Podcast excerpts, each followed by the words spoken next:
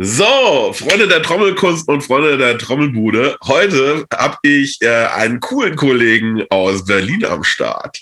Und die Berliner sind ja immer gut, ja, für ein lockeres Gespräch. Sie Interview mit Dirk Erchinger und ich freue mich heute, weil ich einen sehr, sehr coolen Musiker hier habe, ähm, der mich beim ersten Mal, wo ich ihn gesehen habe, wo ich ihn gar nicht kannte, auf dem Minor Drum Festival, total von Socken gehauen hat und äh, ich total geil finde, was er so treibt. Abgesehen davon, dass äh, ähm, Alligator so ziemlich der einzige äh, deutsche Rapper ist, den ich ernst nehmen kann, weil er sich selbst nicht ernst nimmt. Und, und da haben wir jetzt am Start den Onkel, ja, und wer sich fragt, wer der Onkel ist, das werdet ihr gleich sehen. Hi, Grüße. Hey, na? Mahlzeit, mein Lieber. Schön, dich zu sehen. Grüß so. dich. Sehr geile Nummer. Ich übergebe das mal direkt an dich und erzähle den Leuten da draußen doch mal, äh, wer du bist, wie du angefangen hast und äh, alles andere sehen wir dann. Ja, ähm, sehr gerne. Also zuerst einmal vielen Dank für die Einladung, freut mich sehr. Hat man ja auch nicht alle Tage. Ich Und ähm, mein Name ist, wie gesagt, Onkel. Den Hintergrund zu dem Namen kann ich nicht verraten, ich bin im Zeugenschutzprogramm. Also das hat schlimme Konsequenzen, aber so ist es eben. Aber zum Glück können sich die Namen, die, die Leute können sich den Namen merken, das ist okay. Und ähm, genau, ich spiele Schlagzeug bei... Ähm, seit, also schon seit langer Zeit, seit jetzt äh, fast 30 Jahren, würde ich mal sagen, ähm, bei verschiedenen Leuten, aktuell beim Alligator, eben den du gerade angesprochen hast, ähm, den Rapper und dann äh, bei Meute, das ist so eine äh, Hamburger Techno-Marching-Band oder auch ähm, mit Marc-Uwe Kling, das ist eigentlich ein Buchautor, der hat so Bücher geschrieben, die vielleicht der ein oder andere kennen, äh, kennen wird, äh, über die äh, Känguru-Chroniken, also jemand, der mit einem Känguru zusammen wohnt, das wurde auch verfilmt, das ist wirklich sehr witzig. Ähm, dann habe ich ganz lange, sehr, sehr lange meine eigene Band betrieben, die da heißt oder hieß äh, Ohrboten, so eine Berliner Schnauze, Band, so eine Mischung aus, oder wir haben es Jip-Hop genannt, aber das ist so Reggae, Hip-Hop äh, im weitesten Sinne mit meinem Einschlag, der dann eher so ein bisschen in die Metal-Richtung dann doch geht, wo ich irgendwie so herzensmäßig herkomme. Und ähm, genau, aktuell habe ich noch eine andere Krach-Noise-Core-Kapelle, das ist so meine Leidenschaft, da verdiene ich kein Geld, sondern verbrenne nur alles an Geld und Zeit, weil ich habe. Die heißen Chaika 2116 und ähm, Genau, also ich bin Trommler und sitze hier gerade in meinem Studio, genauso wie du, Juan, auch in dem Studio sitzt. Und das ist hier so mein äh, Playplace, also mein, mein Reich. Hier äh, nehme ich auf, produziere, mische und äh, hier ist mal alles verkabelt. Ich kann hier also Klavier spielen, Gitarre spielen und verschiedene Leute aufnehmen, mit denen zusammen Musik machen. Das ist wirklich toll, freue ich mich. Ähm, Habe ich auch noch nicht so lange, erst seit zweieinhalb Jahren, aber das ist geil, einen eigenen Raum zu haben, in dem man einfach so weiß, wo immer alles ist und wo man irgendwie ähm, Spaß haben kann. Und ähm, genau, ich habe, äh, wie gesagt, vor fast 30 Jahren angefangen mit Schlagzeug. Wollte auch nie was anderes machen. Ich kann dir nicht mal genau sagen, warum das so ist, aber meine früheste Erinnerung daran, was ich machen will, ist Schlagzeuger zu sein. Also das erste Bild, was ich damit verbinde, ist irgendwie, ich bin Ossi, also Berliner Ossi aus Hellersdorf, das ist eine Ecke, da muss man nicht unbedingt hin. Äh, aber ähm, so Neubau, Plattenbau, Siedlung. Und ähm, das erste Bild, was ich in Erinnerung habe zum Thema Schlagzeug, war irgendwie im Schwarz-Weiß-Fernsehen damals in den 80ern. Ähm, irgendwie ein Trommler, der hinter einer riesen Schießbude saß und hatte so ein Stirnband um, wie das halt so damals cool war. Und der hat alles kurz und klein gehauen. Und ich fand's einfach mega geil. Und da muss ich vielleicht so keine Ahnung, fünf oder sechs oder so. Und das fand ich tyrisch. So, da hatte ich einfach, dachte ich so, war ich Bock drauf. Und dann hat meine Mom, die äh, äh, hat dann gemerkt, okay, den Bengel hier, der, der muss, braucht irgendwas zu tun. So der Klassiker, der klopft ja die ganze Emaille von der Töppe runter und so. Und das, das nervt ja unfassbar. Steckigen in der Musikstudie, das war zu Ostzeiten noch ein bisschen was anderes. Ähm, da irgendwie ein Instrument zu lernen weil die, ähm, das war ja eher so eine Kaderschmiede, immer in jede Richtung, ne? also so mhm. Sozialismus und so. Und ähm, um ein Instrument zu lernen, musste man ähm, so vortanzen, sage ich jetzt mal, ja. Und zwar ein Jahr lang an der Musikschule. Es gab natürlich nur begrenzte Plätze, wie alle. Also ich habe ja auch nur begrenzt Bananen oder Erdbeeren oder irgendwie so. Also auch nur begrenzte Musikschulplätze.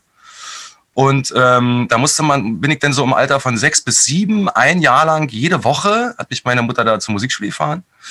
Und dann waren es da sehr, sehr viele Kinder. Ich glaube, so irgendwas zwischen, ja, ich möchte jetzt nicht lügen, aber so 80 oder so, die im Laufe von einem Jahr dann immer so ausgesiebt wurden. Da musste man dann klatschen, singen, alles Mögliche. Und äh, am Ende waren es dann vielleicht so 15, die übrig blieben. Und denen wurde dann die Frage gestellt, ja, so, jetzt habt ihr geschafft, ein Jahr lang. Äh, ihr seid durchgekommen so ungefähr. Und was wollt ihr denn, was wollt ihr denn eigentlich für ein Instrument lernen? Jetzt könnt ihr euch ja eins aussuchen. Dann habe ich gesagt, na, ich will da Schlagzeug lernen, deswegen bin ich hier. Und dann haben die gesagt, oh, das, ähm, nee, das geht nicht. Also das kannst du erst anfangen so, da musst, musst du erstmal im, im Pionier-Trommelzug äh, mitspielen. Das geht aber erst ab neun Jahre. Und äh, dann musst du auch erstmal ein, zwei, drei Jahre da mit der kleinen Trommel vorm Bauch im Pionier mit roten oder blauen Halstuch oder was rum. Ähm, und dann kannst du ab zwölf oder so, kannst du wahrscheinlich dann anfangen. Ich so, das ist ja scheiße jetzt. War ich, bin ich ein Jahr lang hier vorgetüdelt. Und dann äh, haben die mich gefragt, na, was willst du dann? Also du kannst ja ein anderes Instrument lernen. Jetzt kannst du es ja geschafft, kannst dir was aus. Und habe gesagt, naja, ich möchte ja ein Banjo lernen. Keine Ahnung, wo ich das her hatte. äh, weil das gab es ja gar nicht im Osten. Wir hatten ja nichts. Entschuldigung. Ähm, und dann haben die gesagt, tatsächlich, nee, das geht nicht, haben wir nicht. Und ich so, ja, scheiße, was, dann wollte ich Orgel lernen. Dann haben sie gesagt, nein, es geht auch nicht. Und dann sage ich, ja, was, was kann ich denn lernen? Also, was habt ihr denn? Und dann haben sie gesagt, ja, Blockflöte, Geige oder Klavier. Und dann, ähm, meine Mutter hatte ein Klavier uh, zu Hause, ein ganz uraltes völlig verstimmt, riesengroß, tonnenschwer, aber es stand halt immer da. Habe ich gesagt, naja, scheiß drauf, dann mache ich Klavier und das habe ich dann auch sehr lange gemacht. Und ich glaube so, ähm, ja, im Alter von zwölf wurde dann, da war ja die Wende schon vorbei, die, äh, äh, dann irgendwann lief es auch so ein bisschen. Und dann durfte ich sozusagen Schlagzeugunterricht an der Musikschule anfangen, da ist ein Platz frei geworden. Ähm, nachdem die versucht haben, in dieser Kader-Musikschule aus mir wirklich einen Konzertpianisten zu machen, weil sie da Potenzial sahen. Ähm, da musste ich ganz knallhart viel ausschließlich klassisches Klavier üben und lernen. Fand das irgendwie auch ganz cool, aber hab das immer nur gemacht mit der Perspektive, irgendwann kannst du ja mal Schlagzeug lernen. Deswegen machst du das ja hier. Und ähm, ja, dann äh, konnte ich Schlagzeugunterricht nehmen. Das war allerdings dann bei einem auch wieder bei einem absoluten Klassiker. Also es war ein saucooler Typ. Der war aber damals schon, also Ende 50, Anfang 60, würde ich jetzt mal schätzen.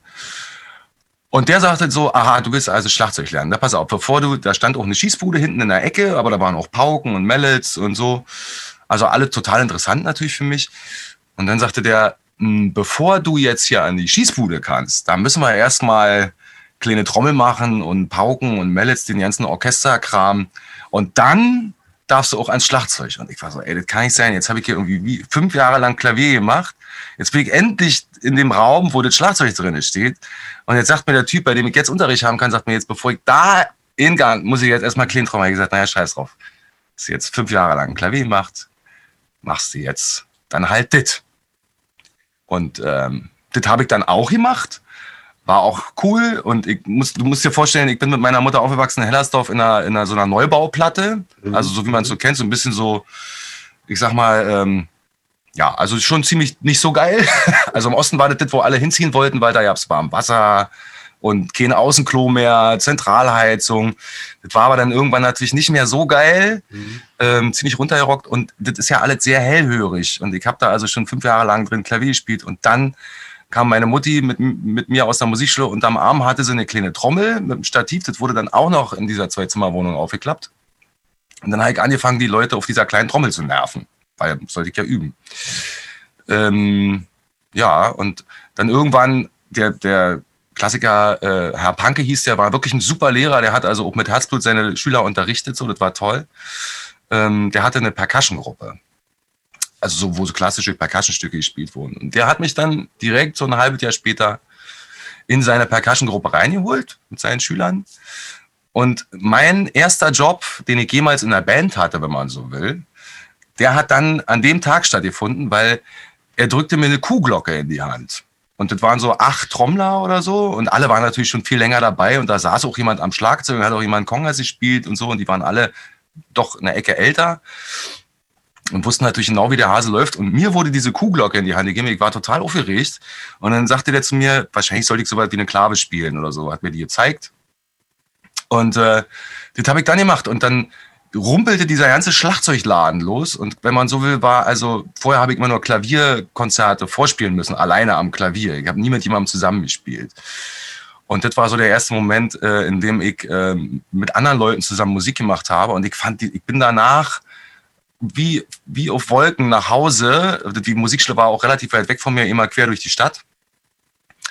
Und ich werde diesen Moment nie vergessen, dass ich auf so eine Kuhglocke haue, aber das klingt so geil, weil so viele Leute auch mitspielen, das macht Sinn in so einem gesamten äh, Kosmos da.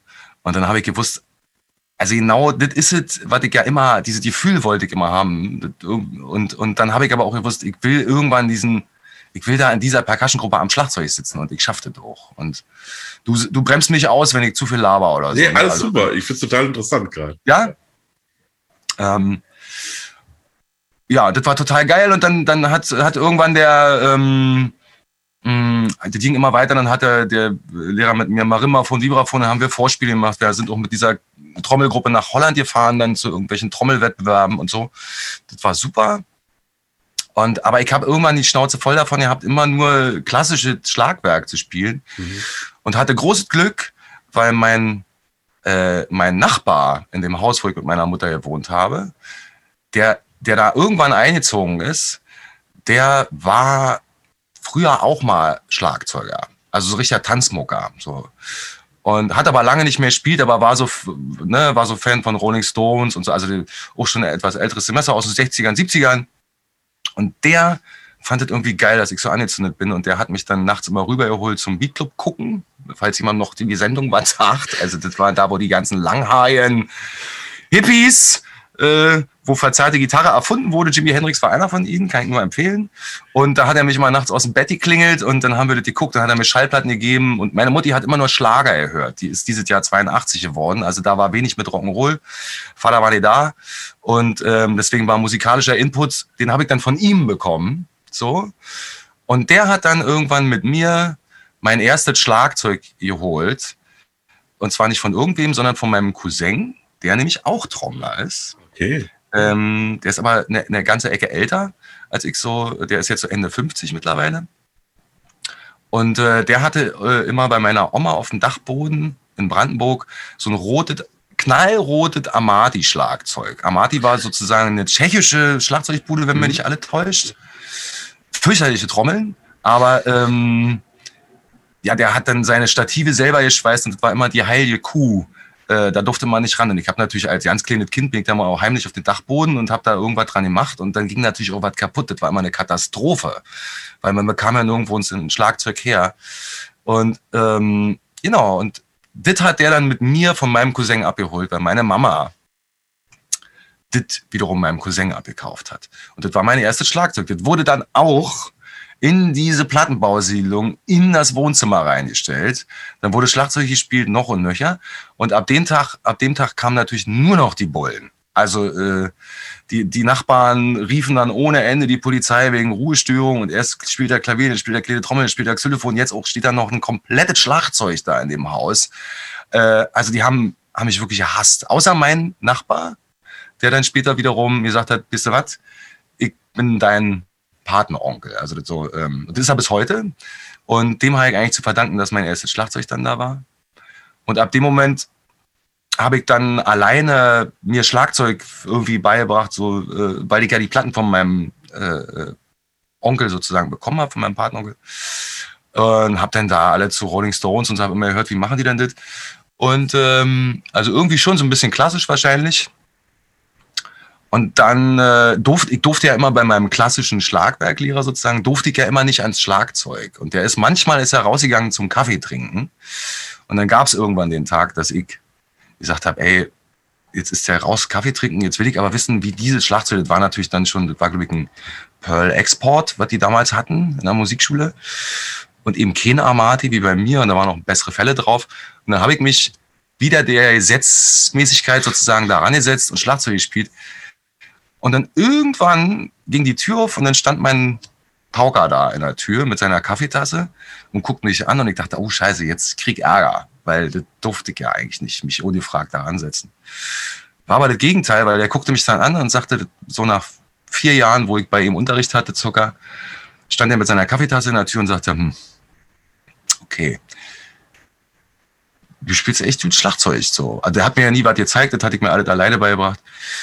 Und dann sagt er, ey, wir können noch ein bisschen was machen, aber ich glaube, du musst woanders hin. Ich kann dir, glaube ich, am Schlagzeug nicht mehr so viel zeigen. Und ich war so, ich war echt, ich war so ein bisschen von den Socken. Auf der einen Seite Heike natürlich dachte, ich kriege einen Einlauf. Auf der anderen Seite war es eben so, dass ich dachte so, warte mal, jetzt habe jetzt, dann war ich so vielleicht so 16 oder so oder 15, ja, so was, 16.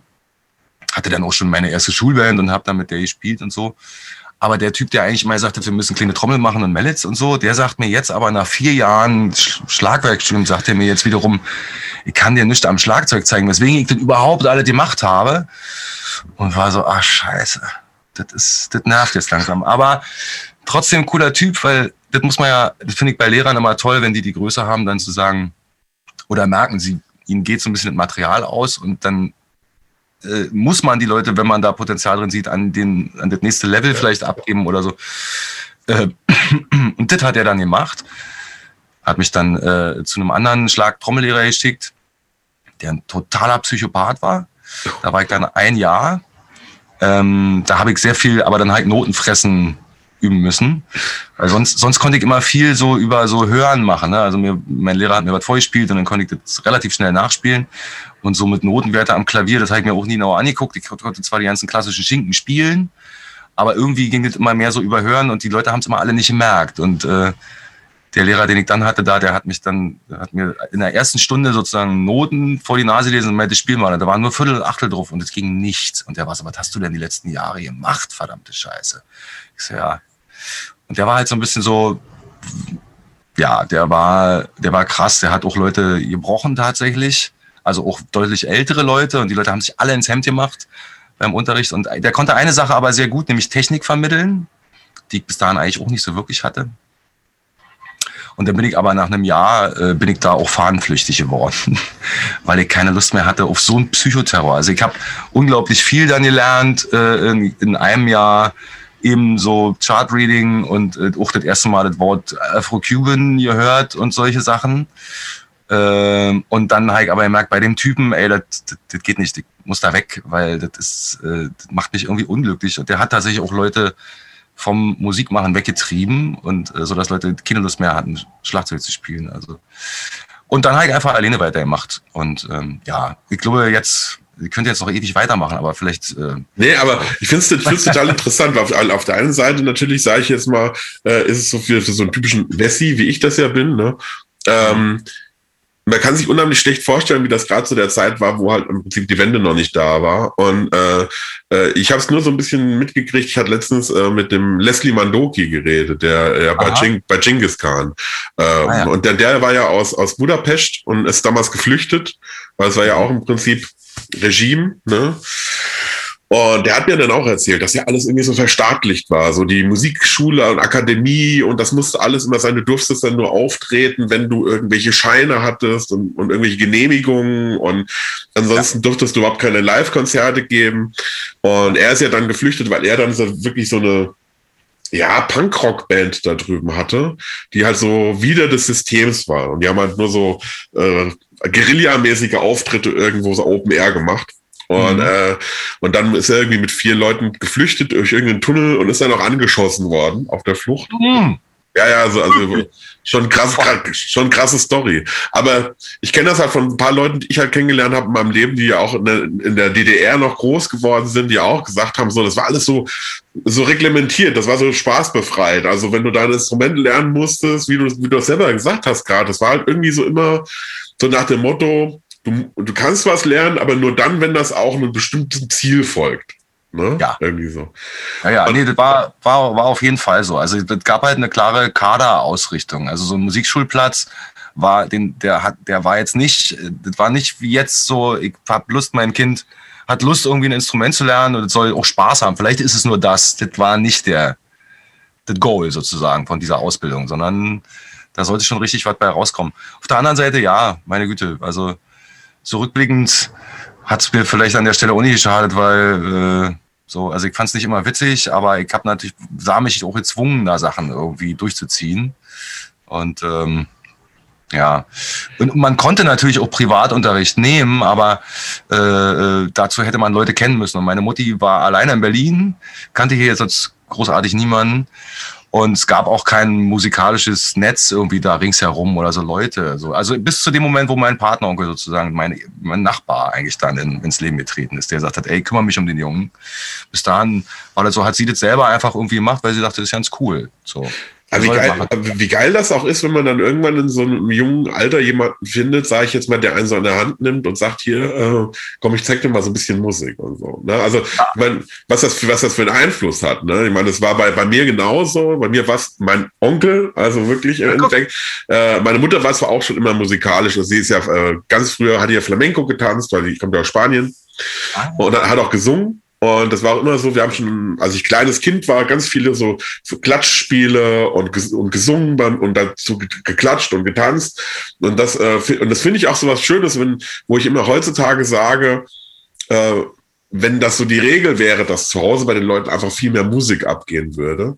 Ja. Äh, ich, ich glaube, da würden die Kids von alleine einfach viel mehr so einen Zugang dazu finden irgendwie. Aber ich stelle halt fest, dass das gar nicht so häufig der Fall ist, dass so wirklich so in so familiären Umfeld äh, Musik so eine große Rolle spielt. Ne? Ich, deswegen bin ich da sehr dankbar, dass das bei mir zu Hause auch so der Fall war und dass du natürlich auch dann jemanden hattest, der dann im Endeffekt dir die Platten vorgespielt hat und gesagt hat, hier hör dir mal die Musik an.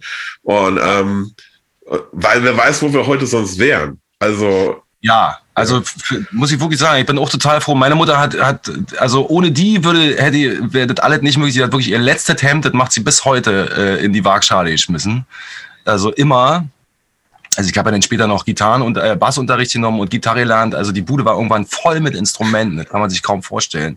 Da stand dann noch ein 100 Watt Marshall und meine erste Strat und noch ein Bassverstärker und der Bass und so. Also so, die Bude war voll und das war unsere Wohnung. Das war aber eigentlich ein Proberaum, muss man sagen. also und das hat das Leben für meine Mom nicht leichter gemacht gegenüber dieser gesamten Nachbarschaft. Also das ja. ist wirklich kein Spaß, ne? weil die haben dann Unterschriften gesammelt, die haben äh, der Hausverwaltung hier sind die Sturm gerannt, dann wie gesagt ganz oft die Bullen gerufen. Ich wusste auch irgendwann, welcher, wenn, wenn welcher Bulle da steht, ob der nun seinen Kaffee vielleicht mit Milch oder mit Zucker haben will. Also wirklich. Ähm, und das war, das war einfach geil. Und ich bin auch tatsächlich sehr froh, weil in der Ecke, wo ich groß geworden bin in Berlin, das war halt in der Zeit auch, ähm, man, das hat sich auch gewandelt mittlerweile, aber das war halt auch eine harte Fascho-Hochburg. Also so, ne, da gab's viel Neonazi-Kram. Das war so in den 90ern dann Thema in dieser ganzen Umbruchzeit. Und diese, die, die Musik, also das Musikmachen war auch eine, eine echte Fahrkarte für mich, aus diesem Sumpf da rauszukommen. Also weil ich dann eben durch zum Beispiel durch diese Trommelgruppe ganz schnell und die Musikschule war auch in einem anderen Stadtteil, also ich hatte mit ganz anderen Leuten zu tun. Ja. Ähm, das heißt, das war tatsächlich für mich als Sozialisierung unglaublich wichtig, weil ein Großteil meiner Leute, mit denen ich da aufgewachsen bin, die sind mittlerweile, also äh, tatsächlich sind zwei nicht mehr am Leben und ein paar hat es auch richtig in die Ecke gehauen, da sind welche in den Knast gewandert und also und das, ist, das wird einem natürlich dann erst sehr viel später klar, wie wichtig das an, mal neben der Tatsache, dass ich das immer machen wollte und Musik machen für mich echt meine erste große Liebe ist und danach lange nichts kommt, ähm, dass das äh, vielleicht auch ganz anders hätte laufen können. So, also ist ja bei jedem so, man weiß immer nicht, gibt ja vielleicht viele Paralleluniversen so, aber in meinem Fall ist es so, wenn ich, wenn ich mir angucke, was aus vielen Leuten da, also was mit denen passiert ist, ähm, die eben nicht das Glück hatten, woanders, äh, ob es ein Fußballverein, vielleicht gab es ja sowas da auch, aber für mich war es eben dieses Musikmachen-Ding, ähm, wo ich ganz in ganz anderen Kreisen unterwegs war und da hatte ich halt zu tun, da hatte ich auch Bock drauf, da wollte ich auch hin. Und äh, da in Hellersdorf, da ging es echt zu der Zeit ab, da wurde sich viel geprügelt und also ähm, da sind Leute echt zu Schaden gekommen und mhm. teilweise eben auch wirklich Biografien äh, frühzeitig beendet worden oder eben so tragischerweise in den Knast gekommen. Mittlerweile hat sich alle reguliert. Meine Mutter wohnt immer noch in der Wohnung. Die, die übt jetzt Klavier und nimmt Klavierunterricht, den ich bezahle. Ich fahre sie da mal hin. Geil, und wir spielen geil. vierhändig mittlerweile. Das ist total geil, weil jetzt hat sich das so ein bisschen umgedreht. weil äh, jetzt macht sie Klaviervorspiele. Also wenn es dann auch wieder geht, dann spielen wir da auch zusammen vierhändig und das ist nochmal ein anderer, anderer Draht.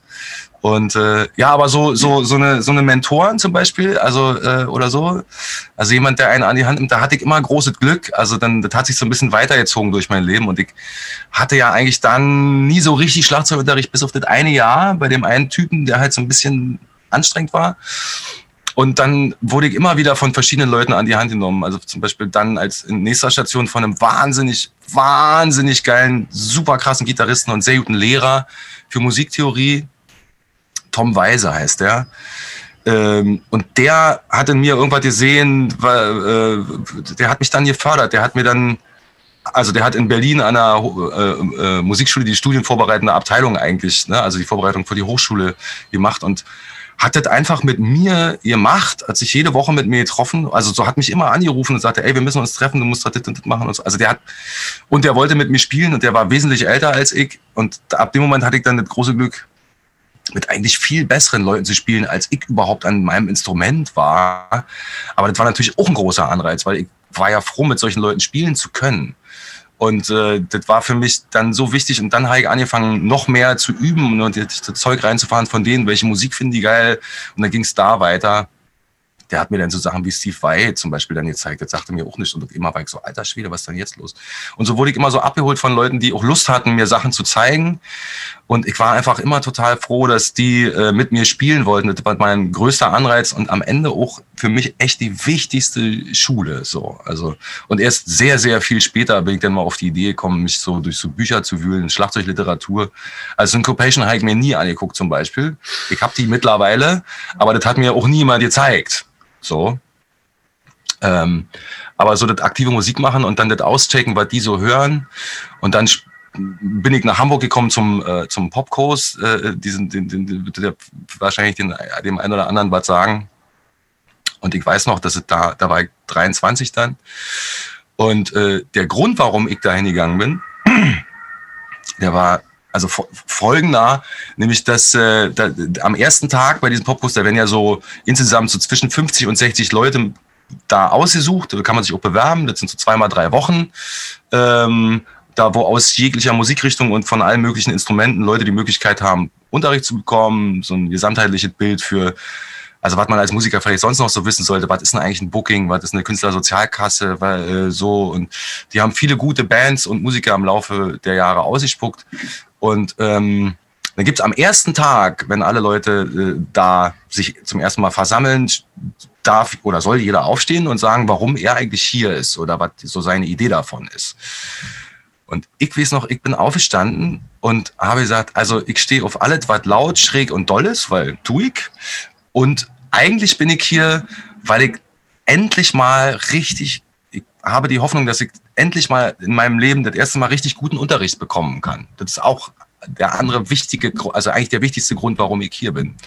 Und der äh, Udo Dahmen hat damals auch unterrichtet und noch ein paar andere Leute, also so Just Nickel und, und ähm, Kurt Chris hat damals seine erste Session da gehabt und so. Und ähm, das war für mich der Grund, überhaupt da hinzugehen. Und das hat auch super funktioniert. Und dann wurde mir auch klar, was ich alle, was ich wirklich alles überhaupt gar nicht weiß. Also so, ja, also was man als Schlagzeuger vielleicht so Rudiments, das Wort Rudiment war für mich so sehr weit weg. Also Paradil hieß es natürlich, wusste ich, davon konnte ich einen, vielleicht auch noch einen zweiten auf der kleinen Trommel, aber was man mit dem am Schlagzeug machen kann, ich habe das gemacht, aber ich wusste nicht, dass es, ähm, dass es das ist sozusagen oder mhm. Orchestration, all solche Sachen war für mich so, ja, wusste ich nicht so viel von. Und, und dann habe ich da nochmal im Selbststudium quasi angefangen, so mich in Bücher reinzuknien und so Sachen zu machen. Und ähm, das war auch cool. Also das mache ich auch bis heute sehr, sehr gern. Dann, aber ähm, alles hat seinen Preis und bei mir, ich hätte gern mit irgendwie spätestens sieben angefangen, Schlagzeug zu lernen, richtig, tatsächlich. Nun ist das so gelaufen, wie es gelaufen ist und ähm, irgendwie ist es aber auch nicht schlecht, weil so dieses Klavierspielen hilft mir, glaube ich, und Gitarre wollte ich ja dann und Bass. Und mir macht das bis heute am meisten Spaß, mit Leuten zusammen Musik zu spielen, weil das war auch meine größte und wertvollste Schule. Und ähm, ich glaube auch, also ich habe auch lange unterrichtet an der Westernlandschule in Berlin, macht das auch bis heute bei Dirk, weil du ihn vorhin erwähnt hast, äh, am Drumtrainer. Also und das ist auch mein allergrößter Tipp. Ich meine, man kann, so, glaube ich, so viel Unterricht nehmen, wie man will und kann auch ganz viel Paradiddle üben und das ist auch alles sehr, sehr wichtig.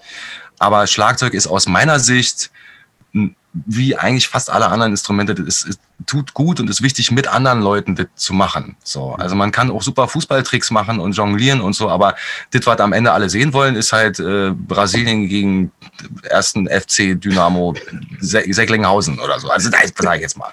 Ne? Also so ein, so das ist, ist auch ein Teamsport und Musik ist es für mich am Ende irgendwie auch. Und ähm, deswegen ist das, was ich meinen Schülern, wenn ich sie dann habe oder hatte damals, ist wirklich, dass ich versuche, die auch die Eltern dahin zu motivieren, dass die irgendwie, also wenigstens, dass da was ist, wo die Kopfhörer aufsetzen können und zu spielen können, weil es einfach vielleicht mehr Spaß macht und man so nebenbei lernt, weil man interessiert daran ist, was da eigentlich gerade passiert. Und ähm, ja, und dann der Moment, den ich, wie gesagt, das erste Mal hatte, dass ich mit anderen Leuten zusammen Musik mache, den werde ich nie vergessen und ähm, den genieße ich bis heute jeden Tag. Und ich glaube, das ist eine sehr wichtige Schule und so funktioniert Musik machen für mich auf jeden Fall. Ich glaube auch ganz einfach, dass was halt einfach so eine ungeschriebene Wahrheit einfach auch ist, ist so ähm, im Endeffekt dadurch, dass du halt auch ähm, so viele andere Instrumente irgendwie auch äh, für dich entdeckt hast. Ich, ich glaube auch generell, also wenn man ein anderes Instrument spielt oder aus einer anderen Perspektive Musik nochmal betrachten kann, und sei es jetzt vielleicht auch, dass man sich irgendwie für Producing ent entscheidet oder vielleicht sogar, was ich, so wie das bei mir ist, ich, ich singe ja auch, bin auch Sänger zusätzlich. Ähm, man hört halt Musik dann auch nochmal aus einem, aus einem anderen Winkel. Und äh, ich glaube ganz fest daran, dass das einen auch zu einem besseren Schlagzeuger macht. Also weil man, glaube ich, mehr so das große Bild vor Augen hat. Ja, also es ist auf jeden Fall, ähm, weiß gar nicht, ich glaube, das ist bei Leuten so verschiedentlich in die Wiege gelegt natürlich auch, aber so für mich ist es eigentlich so wie für dich. Ich musste da total recht geben. Das ist, äh, ich habe dann irgendwann durch die Ohrboden, also ich habe mich immer vorher nie getraut, aber in der Band hat dann der Keyboarder gleichzeitig auch der Bassist war gesungen und auch der Gitarrist. Und irgendwie hatte ich immer Lust und habe dann angefangen beim Schlagzeugspielen auch noch die dritte oder vierte Stimme da zu singen. Und äh, das macht einfach irrsinnig Spaß und man lockt auch nochmal, also in dem Moment, wenn ich solche Sachen mache, locke ich nochmal anders mit dem Song oder, oder mit, der, mit der Band, mit der Musik insgesamt. Und da geht's dann auch gar nicht mehr darum, dass ich möglichst dieses oder jedes spiele, weil ich, mein Fokus ist woanders. Ich muss mit anderen Leuten zusammen intonieren, ich muss mit denen zusammen anfangen. Und äh, das Schlagzeugspielen ist dann auch Teil davon. Aber ähm, so dazu zu singen ist zum Beispiel eine, eine wirklich, wirklich geile Sache. Ist auch ein großer Benefit, halt irgendwie merkt. Also machen auch nicht alle Trommler, aber das ist äh, eigentlich in allen Bands, in denen ich spiele, wo ich Schlagzeug spiele, da singe ich tatsächlich auch die Backing-Stimmen mit. Und das macht mir wahnsinnig Spaß. Und da bin ich zum Beispiel auch ganz froh, dass ich bei den Ohrboden gedacht habe, ach komm, gibst dir mal den Schubs und machst einfach mit. Wenn die, wenn das scheiße klingt, dann werden die dir das schon sagen. So. Aber haben sie nicht. Sie haben gesagt, haben sich gefreut. Waren so, oh geil, Alter. Und von denen wusste ja auch, eigentlich keiner, dass ich das vorher noch nie gemacht habe. so, ich habe einfach angefangen mitzusingen. Und ich glaube schon, also die ersten Bands, in denen ich gespielt habe, da war ich so auch immer im, Rotationsprinzip unterwegs. Ich erinnere mich an meine erste, allererste Schulband.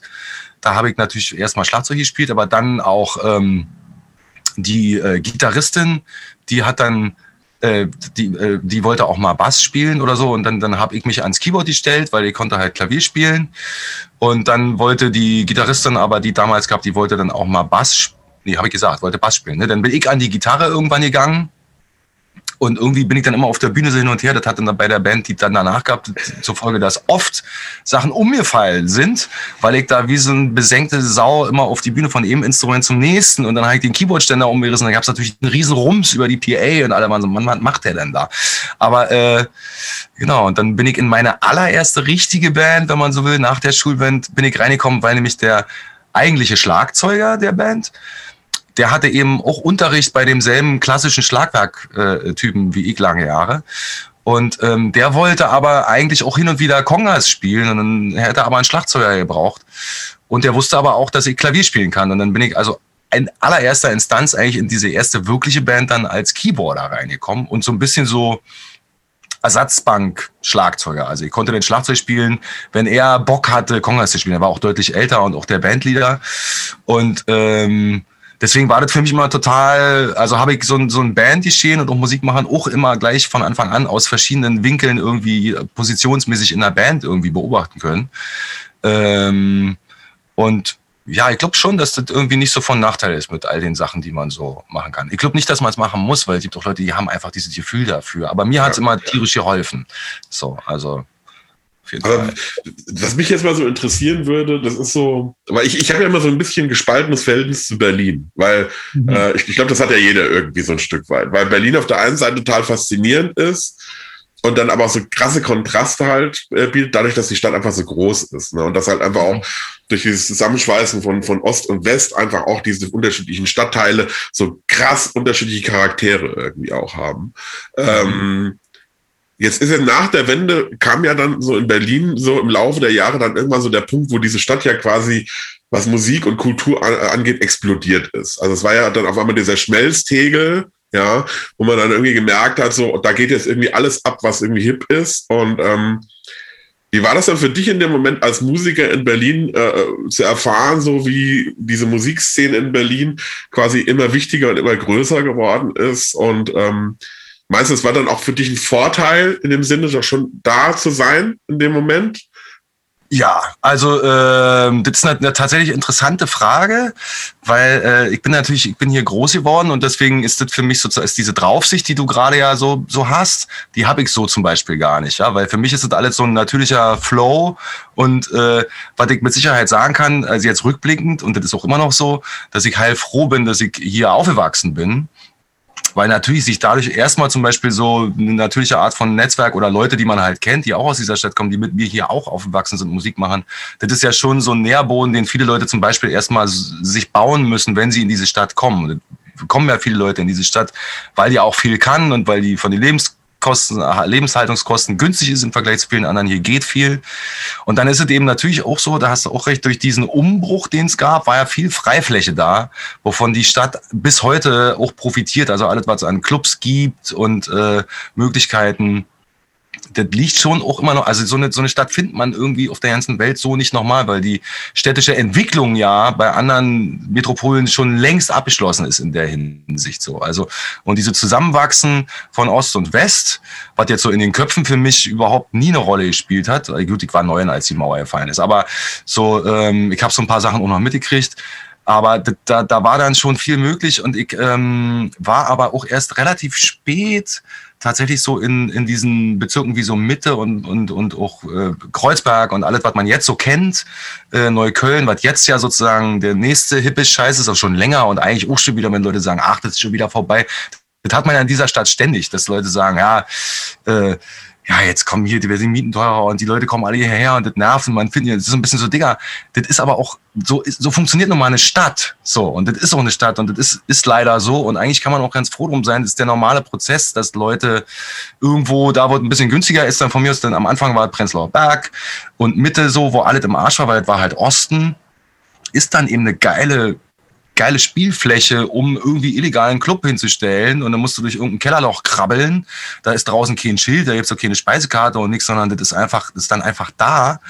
Ähm, und natürlich findet Leute irgendwie cool und dann wollen aber auch Leute da wohnen, weil es cool ist. Und dann irgendwann beschweren sie sich, weil jetzt ist es aber so laut und dann bekommen sie Kinder und dann, aber das wandert immer woanders hin und das wandert naturgemäß dann auch weiter raus aus, aus der Stadt. Das ist immer schade. Aber ähm, das ist keine Sache, die man halten kann. Also auf gar keinen Fall, weil so so funktioniert es. Und ähm, ich kann da zum Beispiel, kann dem nicht abgewinnen, wenn Leute sagen, ah, jetzt kommt, also jetzt kommen hier irgendwie alle her und alle spielen für einen Apfel und nein. Ich bin zum Beispiel, ich bin einfach nur froh darum, dass so viele Leute hierher kommen in die Stadt, in der ich aufgewachsen bin, in der ich wohne, weil natürlich ganz klar, das auch so ist, ich muss meinen Arsch eigentlich nicht zwangsläufig nach LA oder äh, Paris oder London bewegen, weil ich ich kenne mich hier bestens aus und ich, ich freue mich, dass so viele Leute international hierher kommen. Also das ist einfach geil. Genau deswegen ist es ja so spannend. Deswegen kommen ja auch alle hierher. Und ähm, selbst für mich ist es so bis heute, dass ich also mitunter äh, ich lerne neue Clubs oder so Sachen kennen von Leuten, die wohnen vielleicht erst ein Jahr in dieser Stadt. Ich krieg manche Hotspots ja nicht mit, äh, weil nun bin ich natürlich auch so ein bisschen immer auf Tour viel unterwegs und wenn ich dann in Berlin bin, dann muss ich auch nicht jeden Tag, den ich dann hier bin, irgendwie auch noch los und die, die Sau rauslassen. Aber es ist tatsächlich ganz oft so, dass mir, dann Leute irgendwie so einen Club zeigen, wo ich denke, fuck, wie lange ist der schon hier? Drei Jahre ich noch nie gesehen. Ne? Wusste ich nichts von. Und das ist dann jemand, der aus äh, Spanien vor einem Jahr hierher gezogen ist und dann machen die da Mucke Hottentottenmäßig und die gehen ab und das sind alles interessante Leute. Und da spricht dann keiner irgendwie Berlinerisch oder Deutsch. Das ist mir doch scheiße. Ja, ich finde es ja geil. Ich lerne ja nur die ganze Zeit dadurch. Und das ist schon, schon was Geiles an dieser Stadt. Und natürlich ist es auch so, ähm, also in, nur in dieser Stadt zu sein und davon jetzt zum Beispiel seine Miete bezahlen zu können, ist tatsächlich schwer. Also man muss raus und spielen. Aber von hier aus gehen aber viele Touren und Produktionen und so weit los. Also so, das ist ein ganz klarer Vorteil, das ist super. Und ähm, ich hatte damals auch, ich wäre gerne dann ab einem bestimmten Punkt zum Beispiel nach ähm, Berkeley gegangen oder nach, äh, nach Holland zu äh, René Kremers, den ich einen sensationellen Lehrer finde.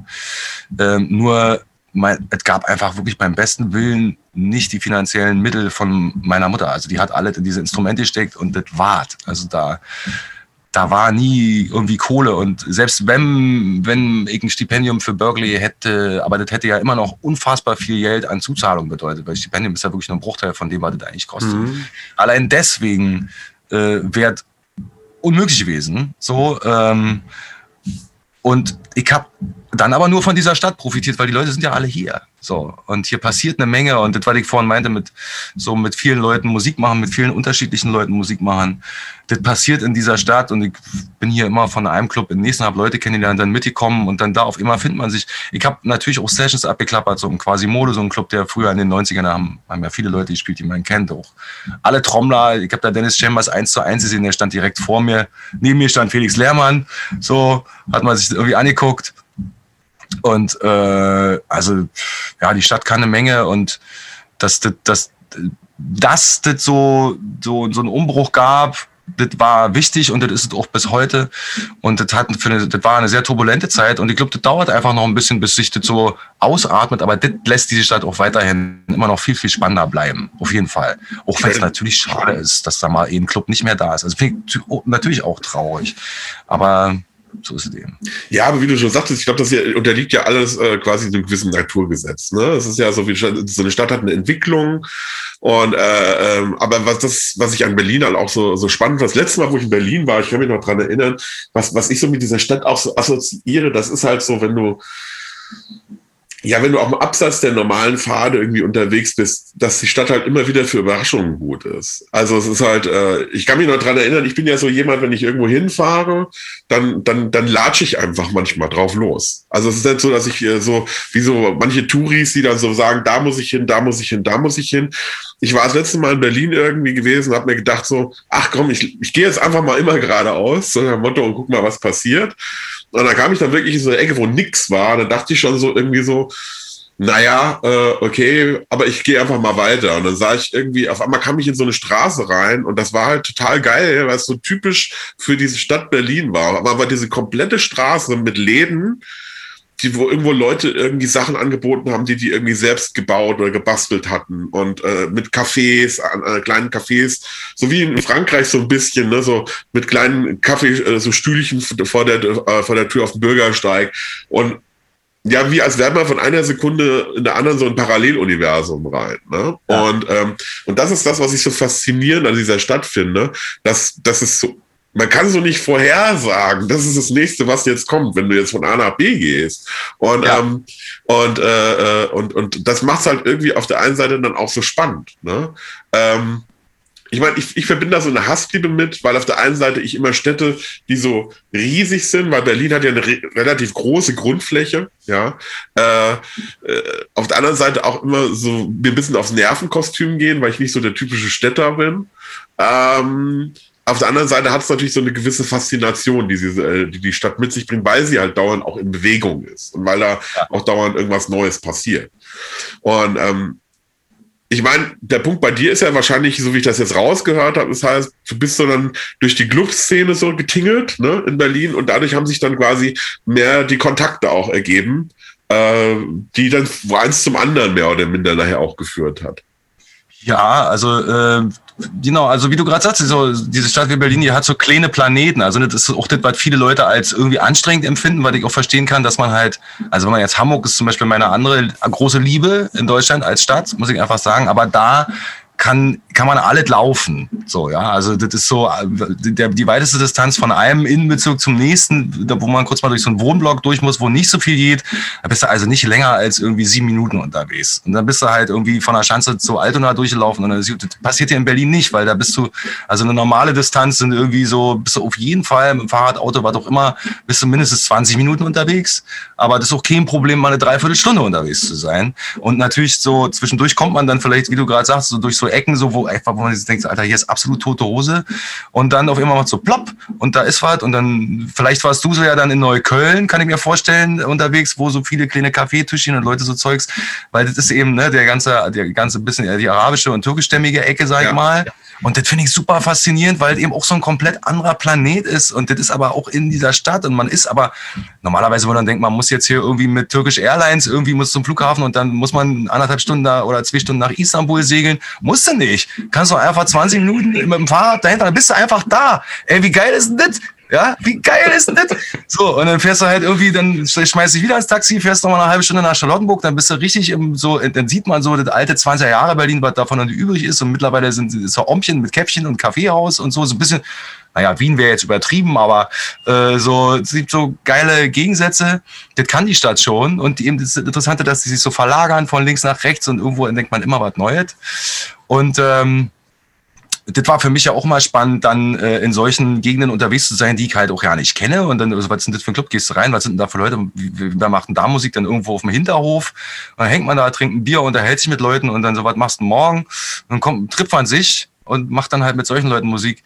Und ja, also für mich, ähm, hat sich das tatsächlich so ergeben. Ich, ich war jetzt eigentlich, um ehrlich zu sein, war ich gar nie, nie so der, also ich habe das immer mal wieder gemacht, mir bewusst auf die Fahne geschrieben, von einer Jam-Session zur nächsten, weil das wurde ja auch immer so erzählt, dass man das machen muss. So, ja, also das äh, in jeder Biografie heißt es so, ja, dann bin ich da in die Stadt gekommen und dann halt als erstes bin ich dann sozusagen, musste ich halt natürlich alle Clubs und alle Jam-Sessions, weil das muss man machen, damit die Leute wissen, wer man ist und so. Nun bin ich ja in dieser Stadt groß geworden, aber kannte Westberlin jetzt zum Beispiel auch ja nicht so richtig gut und dachte so, naja, wenn die das immer alle sagen, dann machst du das halt auch. Und ich habe das auch gemacht. Da ist jetzt aber auch nicht immer äh, oder eher selten tatsächlich was draus geworden. Also ich war, habe dann auf der Session im Quasimodo mal gespielt, wo auch immer viele Leute waren. Und dann habe ich da eine Woche später mich mit ein paar Leuten dann abseits davon getroffen und habe gemerkt, jetzt irgendwie überhaupt nicht mein Ding. Und die Typen sind dann eh bei der nächsten Session wieder da. Aber daraus ergibt sich irgendwie gar nichts. So, also ähm, ich glaube, auch das Gefühl kennen wahrscheinlich viele Leute. Das, das, also äh, muss ja auch nicht sein, aber es geht auch da, also man muss ja auch nicht aus jeder Situation immer sofort den nächst besseren, geileren Kontakt ziehen, aber es ist trotzdem interessant, Leute zu treffen, die beim Musikmachen zu beobachten, vielleicht selber mit die Musik zu machen. Ähm, aber ich hatte einfach Glück durch diese Mentorengeschichte und dadurch, dass ich irgendwie dann auch immer Bands hatte, die aus Berlin weit waren, ähm, bin ich hier so ein bisschen so rumgekommen. Und dann habe ich noch einen Schulwechsel gemacht, tatsächlich nach Berlin-Friedrichshain, wo die, was so eine musikbetonte Sache war, ähm, und die hatten einen Chor, ein Orchester und so ein Sammelsurium für Freaks wie mich. Das hieß dann Folklore-Gruppe. Äh, da waren all die Leute, wo sie nicht wussten, was sie mit denen anfangen sollen. Ah, er spielt Schlagzeug, nicht Geige. Ah, komm, schmecken, schmeißen wir mal die Folklore-Gruppe. Und da spielte dann noch einer E-Gitarre und siehe da, der Bassist und der E-Gitarrist, also nee, der Gitarrist jetzt nicht mehr, aber der Bassist und also waren zum Beispiel, äh, der Bassist ist es bis heute und der Gitarrist war äh, dann der aktuelle oder äh, der, die aktuelle Band von Gentleman zum Beispiel. So ist was draus geworden. Und ähm, ja, irgendwie dann so ging es so richtig los durch diese ganze Ohrboten-Geschichte, die zum Beispiel auch auf die auf den Popkurs zurückzuführen ist. Meine Idee war ja zum Beispiel gar nicht in Hamburg mit, ne, dass ich jetzt unbedingt eine Band finden muss, weil ich keine habe. Ich hatte in Berlin wahrscheinlich zehn Bands, also ich hatte noch Projekte, aber dann gab es die Ohrboten halt auch noch.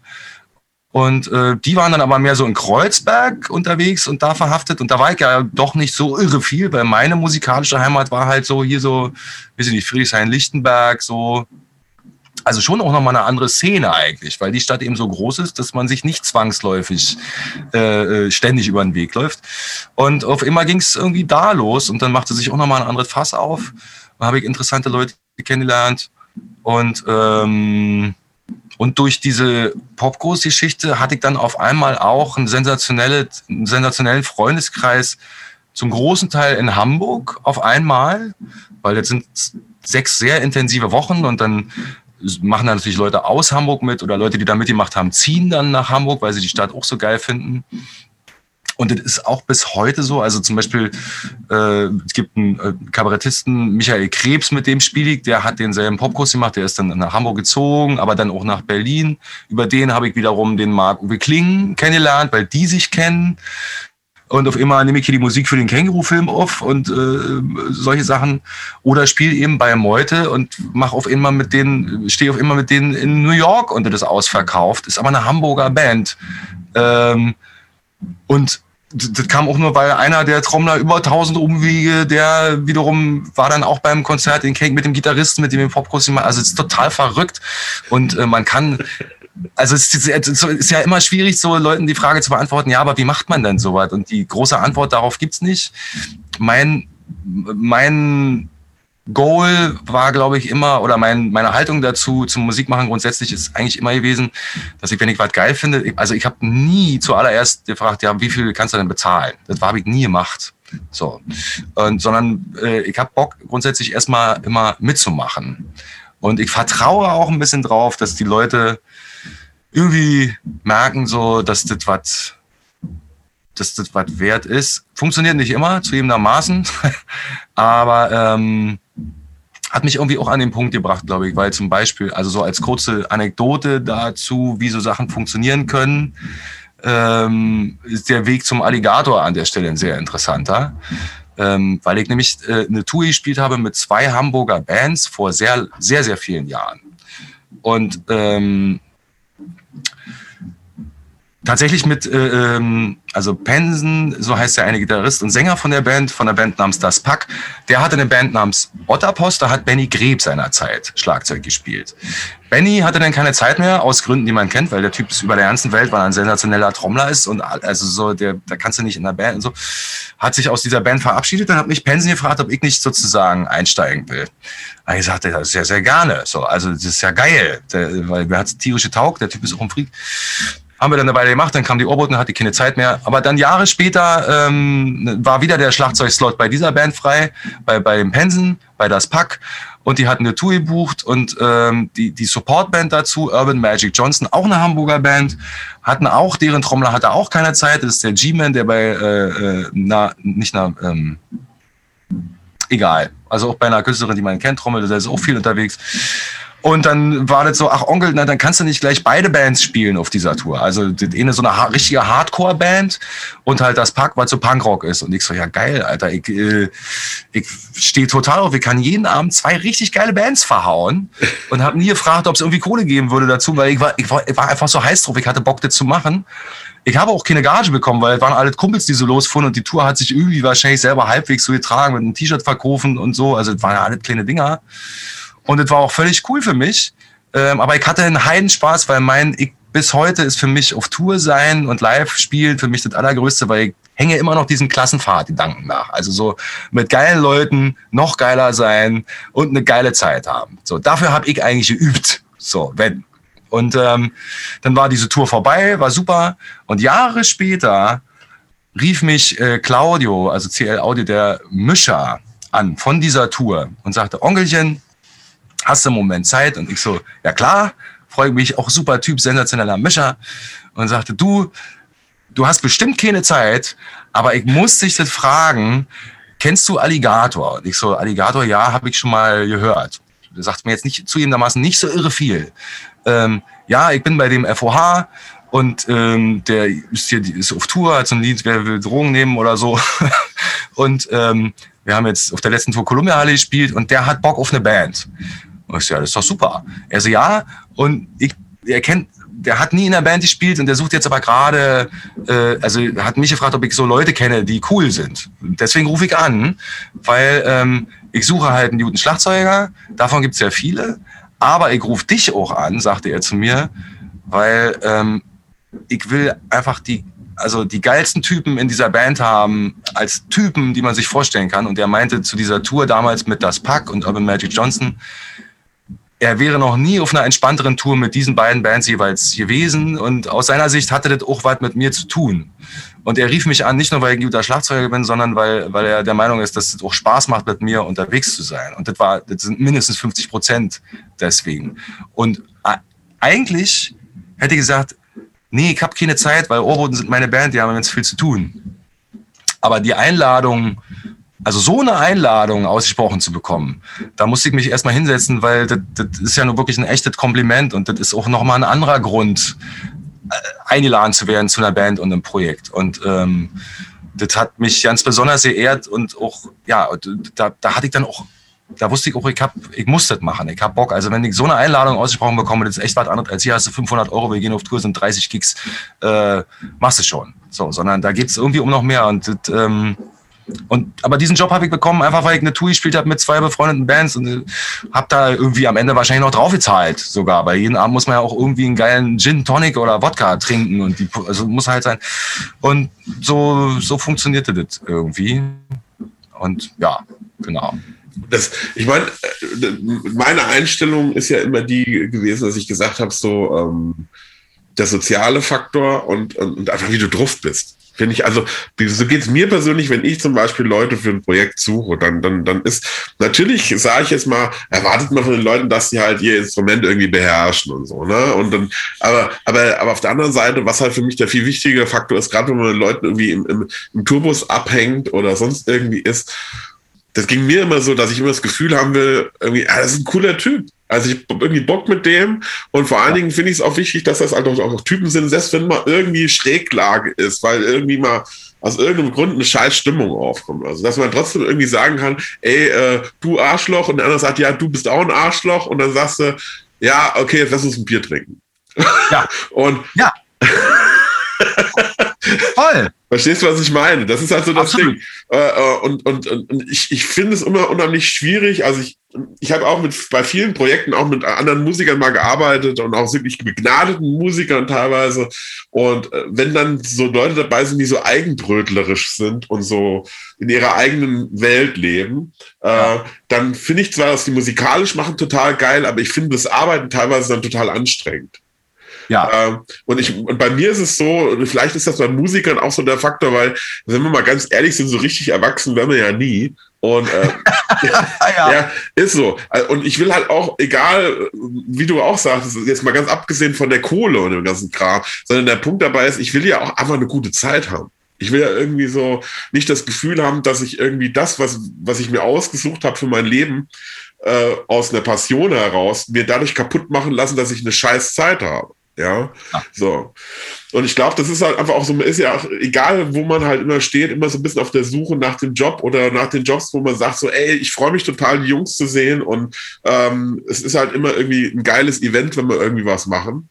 Und ja. ähm, weil Musik machen und Musiker sein und irgendwie auf dieser Welt sein hat ja unheimlich damit zu tun, dass man auch so eine, so eine Zufriedenheit in sich spürt. Und ich glaube, ja äh, ich glaube, wenn du halt nur gestresst und nur angepisst bist, kannst du auch nicht kreativ sein. Also das ist halt so. Äh, ich glaube, das eine geht nicht ohne das andere. Ich glaube, die, die, Kombination aus ganz vielen verschiedenen Faktoren muss halt einfach stimmen. Das ist, das ist halt, äh, und deswegen kann ich das gut nachvollziehen, wenn man so, ein, so einen Anruf bekommt und, und äh, wenn, wenn du jetzt sagst so, ich bin da total geflasht gewesen, weil es irgendwie einfach auch ein mega gutes Kompliment ist, wenn dann einfach einer um die Ecke kommt und sagt, ey, das war halt einfach so super entspannt mit dir, das hat so einen Spaß gemacht irgendwie. Und ähm, weil du so ein cooler Typ bist, äh, kann ich mir einfach vorstellen, dass das einfach mega gut passt. Ähm, ja, weil du sagst schon, im Endeffekt, jeder, der da draußen unterwegs ist und irgendwie seine Brötchen damit verdienen will, kann spielen. So, ja. das, ist, das ist so. Äh, und wenn wir mal ganz ehrlich sind, für die meisten professionellen Jobs, wo man, wo man wirklich Geld mit verdient, ähm, das Level, was man da an Spielen braucht, ne? So. Also wenn man jetzt eben nicht die, die, die Solo-Karriere an seinem Instrument anstrebt, so, was ja tatsächlich auch eine Ausrichtung ist, die man wahrscheinlich relativ früh einschlagen muss, damit die auch funktioniert, ist ja am Ende so ein bisschen, also Musik machen hat mit mir, hat für mich nichts mit Sport machen zu tun, ja. aber eben in diesem anderen Kosmos, da ist das in, unter Umständen spielt es schon eine Rolle, weil man natürlich technisch nochmal anders drauf sein muss. So. Und das bedeutet nochmal mehr Arbeit in diesen Prozess reinstecken. Und so, ja, also mit, mit, um mit Bands geil Musik zu machen, also jetzt äh, für, für, viele Sachen braucht man jetzt nicht so viel, aber äh, also muss man dieses Level halt nicht haben. Und was Leute sagen, was natürlich auch stimmt, ist, dass je mehr man auf Tasche hat, desto besser klingt man auch in viel rudimentäreren Grooves yeah. und kann, kann Leute supporten in dem, was sie eigentlich machen. Also so, so sehe ich dann meinen, meinen Job als Trommler eigentlich für, also als Sideman. Für mich ist es ein totales Goal. Ähm, wenn, wenn Leute in dem, was sie da sich ausgedacht haben, jetzt zum Beispiel beim Alligator oder wem auch immer, die haben eine Idee im Kopf, von dem wie klingen soll. Und, äh, und ich versuche diese Idee so best wie möglich zu transportieren. Das macht mir wahnsinnig viel Spaß. So, da habe ich, glaube ich, einen Vorteil vielleicht gegenüber anderen Leuten, die sich dann wiederum unterfordert fühlen, weil sie könnten in der Zeit im Gehirn tickern irgendwie die ganze Zeit 64. und 5 über 13 oder so. Das passiert bei mir überhaupt nicht, weil ich finde es einfach total geil, den ein Beat da zu spielen, wenn der da vorne rappt oder wenn, wenn, wenn der Marco Bekling da seine Texte und so Schraddelgitarre drüber spielt und der findet einfach geil und die, deswegen sind die Leute ja auch da. So, die haben ja nicht wegen mir als Schlagzeugereintritt bezahlt. Das ist eine andere, das ist eine, ein, echt eine andere, ein anderes Lebensziel, ein anderer Spielplatz. Dafür habe ich dann halt meine andere Band Schalke 2116 so. Da geht's nur darum. Diese Band gibt's nur, dass jeder machen kann, was er will, wilde Sau spielen. Und es ist aber auch ganz klar, dass damit auch überhaupt kein Geld verdient werden muss, weil es einfach völlig abwegig ist, das so zu machen. Also nicht, dass es nicht gehen würde, weil dafür gibt's schon auch eine kleine, feine Szene und da kommen auch Leute, da kommen auch mal 250 Leute oder so und wollen das sehen. Wenn man sich da reinhängen würde und, und dann bookingmäßig kann man auch damit unterwegs sein und vielleicht sehr auch in Frankreich und so, weil da gibt's auch eine Szene für. Aber ähm, da, also ich habe halt diesen Spielplatz auch und deswegen bin ich, den brauche ich auch unbedingt, damit ich sozusagen das machen kann. Also damit ich da mich so hart in die Kurve reinschmeißen kann, wie ich es mit dem Motorrad auch mal hin und wieder mache und denke, hoffentlich kommst du hier sicher raus. Und im Sinne von, hoffentlich verpasst du nicht die nächste Eins. So.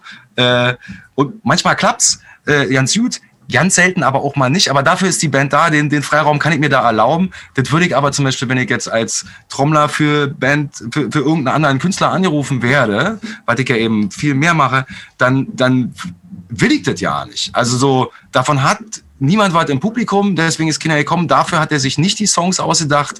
Ähm, dafür mischt auch der Typ vorne am FOH ganz anders, weil da geht's dann meistens um die Stimme zum Beispiel und nicht darum, dass man jeden Roll auf dem Schlagzeug irgendwie, äh, da sind Gates äh, an, dass wenn ich da die ganze mache, aber bin dann, weil ich besonders schnell bin, vielleicht mal kurz nicht so laut, dann komme ich durch das Gate ja nicht mehr durch, dann klingt mein Fill am Instrument über diese riesen PA vor 10.000 Leuten total scheiße, weil transportiert sich gar nicht. Ja, logisch. So. Ja. Und die Leute auf der Bühne sind irritiert, der Typ kommt mit seinem Text durcheinander.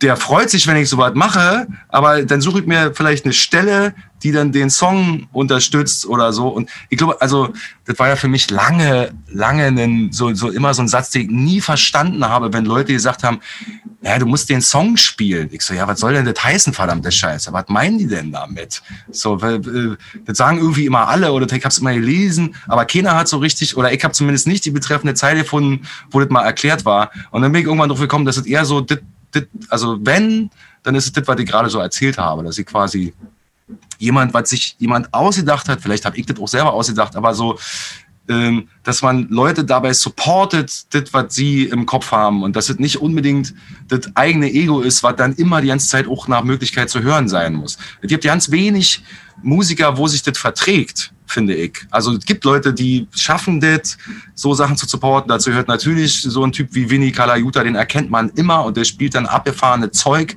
und trotzdem bereichert der den Song dadurch. Der macht den, der macht den nicht kaputt, sondern der bereichert den dadurch.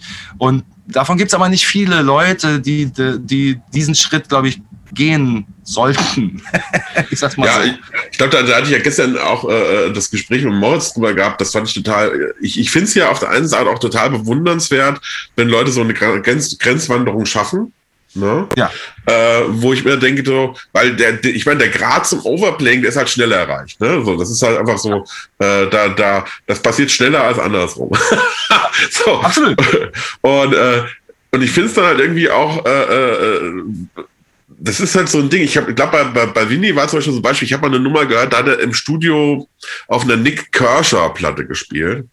Mhm. Und jedenfalls gibt's bei einem Song auf dieser Pop-Platte, die wirklich total hier, ich glaube auch irgendwie auf dem Major-Label rausgekommen ist und das Ding und da weißt du ja selber, das ist dann alles so reglementiert, da ist nichts mit, ja, hier gehen wir mal großartig äh, Experimente ein und er spielt dann ein Intro-Fill-In bei, bei, bei einem Song, da fällt dir erstmal auf Deutsch gesagt das Ei aus der Hose, ja, als Schlagzeuger. Und dann denkst du halt nur so, du musst erstmal die, die Nerven haben, in so einer Studiosituation zu sitzen. Ja. Und da hast du irgendwie so einen Produzenten vor dir, der nur Popplatten produziert. Und du sitzt ja. halt da und sagst halt, ja, Arschlecken, Peng, ich spiele das halt einfach am Anfang. So. Ja, ja. ja. Auf so. jeden Fall. Und äh, das finde ich schon geil. Und ich finde, das, das ist ja auch für uns als, als so als Nerd, äh, äh, äh Drummer manchmal dann auch so das Ding, das ihr kennt, die, wo wir dann hören, denken so, ah, geiler Scheiß, ja. So. Aber im Endeffekt sind wir uns halt durchaus darüber bewusst, dass 99 Prozent aller Jobs halt darin besteht, irgendwie äh, Supporter zu sein, ja. Und, ja. Äh, und ja, ich, ich sag mal so, wenn die, wenn mich Schüler immer fragen, so, ja, was ist das Wichtige bei einem professionellen Job als Drummer irgendwie auf der Bühne, dann sage ich halt immer so, das Beste, was dir passieren kann, ey, wenn du für einen Künstler irgendwie spielst, ist, wenn er sich total zu Hause fühlt und, und er eigentlich gar nicht merkt, dass du großartig da bist. So. Also, äh, und im Prinzip einfach nur das Gefühl hat, die Musik läuft, alles ist stimmig, ich fühle mich safe, ich fühle mich sicher und, äh, und habe halt irgendwie so dieses Kissen, auf das ich mich zurücklehnen kann und alles ist gut. Ähm, Absolut. Und, äh, und natürlich kommt das manchmal in Konflikt, äh, äh, gerade bei jüngeren äh, Musikern, oftmals so mit diesem, ja, man will ja dann auch zeigen, dass man halt irgendwas kann und so. Ne? Und, äh, und ich sage auch immer, da muss jeder durch. Also ich sage immer so, ja. einmal im Leben muss man aus dem Job rausgeschmissen worden sein, ja, damit ja. man beim nächsten Mal genau weiß, was man nicht mehr tut. Absolut. Also ich meine, ich hatte da, hatte da drei geile Momente, die mir kurz dazu einfallen. Also so bei dieser allerersten Schülerband, die ich vorhin erzählt hatte, wo ich so zwischen Klavier und Gitarre und so, wo ich zum Beispiel, weiß ich nicht, siebte Klasse oder so, achte, neunte, ich weiß nicht mehr. So, der, der Vater des Gitarristen, der war professioneller, der war Berufsmusiker und Bassist. So, und der kam dann mal bei so Proben vorbei und äh, hörte sich das an, was wir so machten. Und dann hat er irgendwann abgebrochen und der war natürlich eine Respektsperson, weil der war ja Berufsmusiker und der Vater von den Gitarristen und, so, und sagte dann so, was, sag mal, was machst du denn da am Schlagzeug? Du spielst ja die ganze Zeit irgendwas. Kannst du nicht mal irgendwie einfach eh geradeaus, dass der Gitarrist und dass hier alle irgendwie wissen, wo es lang geht? Weil ich habe natürlich versucht, die rumgeböllert wie Sau, so, weil jetzt dachte ich, jetzt ist es ja total wichtig, weil jetzt ist ja ein richtiger Musiker da. Jetzt muss ich also zeigen, was ich alles kann. Das war genau das Gegenteil, was der sich gewünscht hat. Da war ich so, oh, ach echt, da muss ich jetzt kurz mal drüber nachdenken. Dann äh, gab es die Situation, dass ähm, bei der ersten Ohrbotenproduktion äh, das, ähm, das die, die, Produktion hat stattgefunden mit Moses Schneider, ein Produzent, den man vielleicht kennt. Also so ein wirklich toller, toller Produzent, ein echter Punkrocker. Äh, Wahnsinnstyp und krasse Ideen, also so auch der brennt für das, was er tut. Und der, der sagte dann, ähm, Onkel, pass mal auf, bei dem Lied an der Stelle, da musst du das Phil des Jahrtausends spielen. Da geht's wirklich um alles. Und ich so, oh fuck, Alter, sagt mir jetzt der Typ, okay, muss ich machen. Hatte ich noch zwei Tage Zeit, bin zu mir in den Proberaum gefahren, hab also mir wirklich dann an der Stelle irrsinnige Zeug überlegt, mit irgendwie von mir aus 13 über 9. Dachte ich, das meint er. Dann kommen wir da zu dieser Stelle und ich spiele dieses Ding und das sitzt auch alles. So, also ich habe mich da wirklich weit aus dem Fenster gehangen mit meinem technischen Vermögen. Und dann die Bandmaschine Stopp Ruhe in der Regie, absolute Ruhe. Der Typ guckt mich durch die Scheibe an, völlig entsetzt. Also völlig und sagt so, Onkel, was hast du denn da gerade gemacht? Das ist doch nicht dein Ernst, sag mal. Also der war, der war entsetzt, weil das, was, was er gemeint hat, war wiederum einfach nur, ich sage jetzt mal, so ein du, du, du, du, du, eins, ein Wichtigkeit-Film. Musikalisch ja, so wichtig Film. So in the Air Tonight mäßig. In the Air Tonight. Darauf hat der mich eingeschworen. Das hatte er mir gesagt. Und ich habe verstanden, Onkel, jetzt bist du dran. Jetzt musst du, jetzt kannst du mal zeigen, was Und da habe ich zwei Tage lang verübt. Und das meint er überhaupt nicht. Der war am Boden. Der hat gedacht, das kann nicht wahr sein, dass ich das da gerade wirklich gemacht habe. Er war völlig entsetzt. Und das habe ich dann verstanden. Und dann ist noch gar nicht so lange her, sagte, äh, habe ich noch ein wirklich tolles Kompliment bekommen von jemandem, mit dem ich zusammenspiele, der meinte, ähm, Onkel, das ist, mit dir zu spielen, ist auf der einen Seite, also man fühlt sich todessafe, wie in Mutters Schoß, die ganze Zeit. Das ist ja, was wir auch gerade hatten, ne? supporten und dass jemand einfach sein Ding machen kann da und äh, happy ist und sich total sicher fühlt und einfach nur, dass es nur noch geiler ist. Das, was derjenige im Kopf hat und man entwickelt diese Idee mit, arbeitet die für den aus und fühlt sich auch als wichtigen Bestandteil davon. Und gleichzeitig sagt er, ist es aber irgendwie auch hat's, hat, hat er das Gefühl, als wenn es auch irgendwie ein bisschen gefährlich ist, mit mir zu spielen, weil ich halt hin und wieder doch mal Sachen mache, also wo man nicht weiß, so. Und gefährlich, aber im positiven Sinne, weil das eine Spannung für denjenigen hat, also diese Art. Und das ist natürlich auch ein tolles Kompliment, weil das bedeutet ja, dass man doch noch irgendwie überraschend ist und das auch an der Ecke supportive ist. Und das ist schon so eine Grenze, die ich für mich irgendwie auch gerne gehe oder suche, weil ich natürlich gerne Schlagzeug spiele im Sinne von so, vielleicht kann man es man muss nicht immer alles anders machen, aber vielleicht findet man doch das eine Ding, was dem auch ein bisschen mehr geben kann, ohne dass, wie sagtest du, Overplaying ist sozusagen. Ne? Also so ein Detail in einem Groove oder einen interessanten Sound. Und ich meine, als du mich das erste Mal gesehen hast, da hast du ja eine Schießbude voll mit irgendwie Irrsinn da gesehen, weil eigentlich auch nur die Idee davon war, dass Sachen anders klingen. Die Funktionalitäten waren waren eigentlich die gleichen wie an einem Drumset, nur dass das alles ein bisschen anders klang und dadurch auch verrückter aussah und so. Aber ähm, auf solche Sachen stehe ich einfach. Aber so, das, dass mir jemand sagt, so, ähm, das ist to total safe und gleichzeitig irgendwie auch auf, auf eine spannende Art und Weise gefährlich, dachte ich so, geil, das ist, äh, freut mich. Also das, ähm, das ist gut. Da, da, da will ich eigentlich gerne sein, so an der Stelle ich glaube, das ist auch so ein Argument, ich meine, äh, die, die dafür sorgt, dass halt Leute einen auch buchen. Also ich sag mal so, wenn, wenn man das äh, äh, Safe-Spiel ist zwar wichtig, finde ich, aber du brauchst das im Charakter irgendwie. Also mhm. ähm, du brauchst halt irgendwie irgendwie einen Style, irgendeinen Charakter, irgendeine Eigenschaft als als Musiker, dass das ist ähm, und die kann manchmal total abwegig von dem sein, was man selbst von sich denkt. Also ja. äh, weil man, ich finde immer, äh, was man immer sehen muss, irgendwie ist, ist ich sage mal zu den Leuten, denkt nicht als Schlagzeuger, sondern stellt euch mal vor, was halt, denkt mal an irgendwelche Gitarristen oder irgendwelche Keyboarder, irgendwelche Sänger, die ihr kennt und versucht mal zu definieren, was ihr bei denen geil findet. Ja? ja. Und dann sagt er jetzt auch bei einem Gitarristen nicht so, ja, ich finde das immer total geil, dass er da so ein Jesus 7 spielt, wenn er dann auf das G geht. Ja? ja. So, so, sondern man sagt halt sowas wie, also ich habe doch das Gefühl, wenn der Rhythmusgitarre spielt, dann hat er so ein Twang, dann hat er so richtig, ja, Salzburg Pocket. Ja. Genau. So. Und genauso ist es, wenn ein Gitarrist irgendwie einen Schlagzeuger beschreibt. So, ja, so, wieso, wieso spielst du mit dem Drummer so gerne zusammen? Und dann kommen da so Sachen wie, also wenn der die Snare spielt, also mehr auf der 2 kann man und auf der 4 kann man gar nicht sein.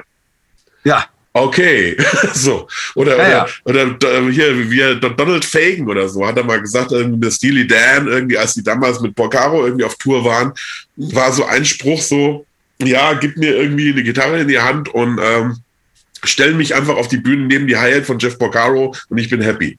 Wow. Und, äh, und, und, und, und, das, und das Ding dabei ist halt, ich glaube einfach, ähm, als Drummer denk, denken viele immer so zu sehr instrumentenbezogen. Also so, ja, hier Paradiddle, da, da, das Verschiebung dran. Und alle anderen Musiker um einen rum kapieren überhaupt nicht. Äh, ja, ja. Äh, worum es da geht. Und ich glaube, das ja. ist auch so eine Situation wie bei dir im Studio, weißt du, wo du halt einfach das falsch interpretiert hast, weil du halt gedacht hast, okay, jetzt heißt es halt hier, und, mhm. und der Produzent hat halt in dem Moment aus, einfach so im Kopf, weißt du, so, dam, da, dam, da, dam, da, dum, bah, Uff, ja? Absolut. So.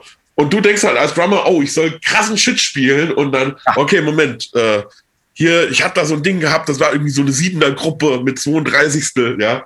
So. Also wirklich wirklich so, der hat überhaupt nicht mehr verstanden, was ich da mache, ja. Also da lief ein Klick und natürlich dann, die Kinder finden mir die Eins, was soll denn das? Frag mich ja selber jetzt rückblickend. Aber ich habe gedacht, dass er genau deswegen mir das gesagt hat, weil er weiß, dass ich so ein, der wusste auch, dass ich so ein Zeug spielen kann. Und ich dachte, jetzt sagt er mir so, Onkel, jetzt kannst du mal, jetzt, jetzt, jetzt. Und das war das Schlimmste, was ich ihm hätte antun können. weil der, weil der einfach, der hat halt versucht, diesen Song halt so geil zu machen wie möglich. Und das, was ich gemacht habe, war den komplett zu schreddern einfach so also klar, ich kann das machen, aber nutzt halt dann nicht viel. so, also ja, und, und so ähm, diese Musikmachern-Geschichte, ist halt geil, mit Leuten zusammen zu locken und man kann da auch ganz böse auf die Fresse fallen, ne? Also so jetzt von mir aus irgendwelche Gruppierungen und Verschieber und so. Ich übe das für mein Leben gerne. Ich stehe auf den Scheiß. Also so, ich übe ganz viele Sachen, die haben in keiner Band jemals eine Anwendung.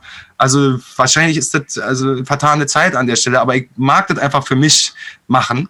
Ähm, und es ist aber so, wenn dann, wenn man da nicht richtig safe ist und so Sachen spielt und auf einmal, äh, also von mir aus, selbst wenn es nur ein Dreierverschieber ist, und du machst aus dem Dreierverschieber, machst du, dann ziehst du den in Backbeat rein, sozusagen. Und das machst du dann ohne Klick, also ohne den doppelten Boden, den ja so. Und dann hat aber der Bassist verstanden, was du da gerade meinst, und der steigt dann mit um. Ich hoffe, ich hoffe, du, kannst mir so weit folgen, wa? Äh, und der geht dann sozusagen auch mit auf diesen Verschieber und der aber ein 3 über 4 ist und dann aber mit Backbeat und nochmal zum Quadrat. Und das ist ja nur die, das ist ja nur die Anfängerstufe. Und dann macht der Bassist aber mit und auf einmal merkst du als Trommler, fuck.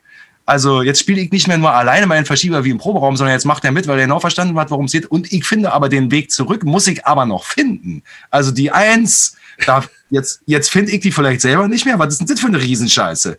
So, ähm, und da merkt man dann aber dann, oder habe ich dann ein paar Mal gemerkt, okay, klar, mal Pferdchen mal ganz locker lassen, überleg dir genau, wann du was machst, dann musst du auch echt alles beisammen haben, den Scheiß.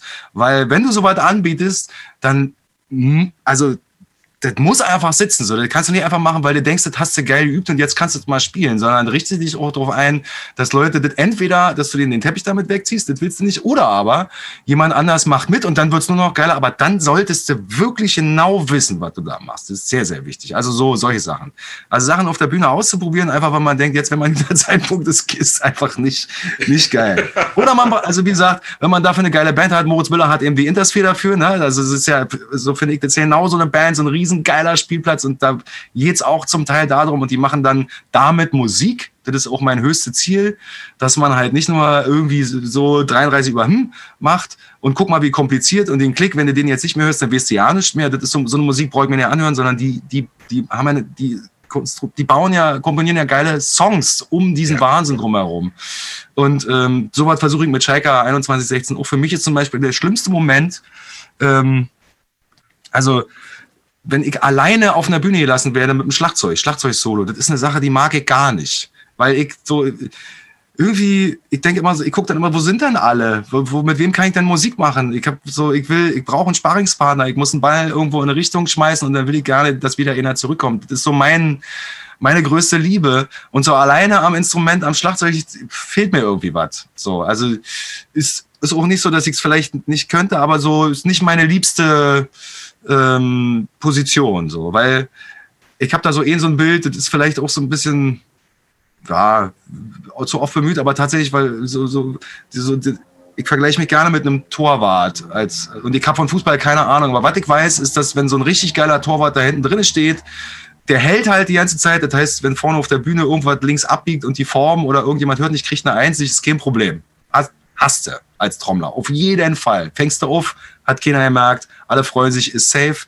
Aber dann hin und wieder, wenn du so ein Ding gefangen hast, dann kannst du auch mal in einer guten Situation, gehst du ganz weit aus dem Kasten raus und böllerst das Ding richtig weit nach vorne. So, und, und haust richtig drauf und dann läuft die Mannschaft auch dann läuft die, weil die so angefixt davon ist, weil der Typ da hinten, von ganz hinten ganz nach vorne gehauen hat, nur ganz kurz war er aus dem Kasten draußen, dann sind auch alle wieder an und haben Bock und rennen auch wieder nach vorne, obwohl sie eigentlich nicht mehr können. Und so ein bisschen so ist Schlagzeugspielen für mich vielleicht auch.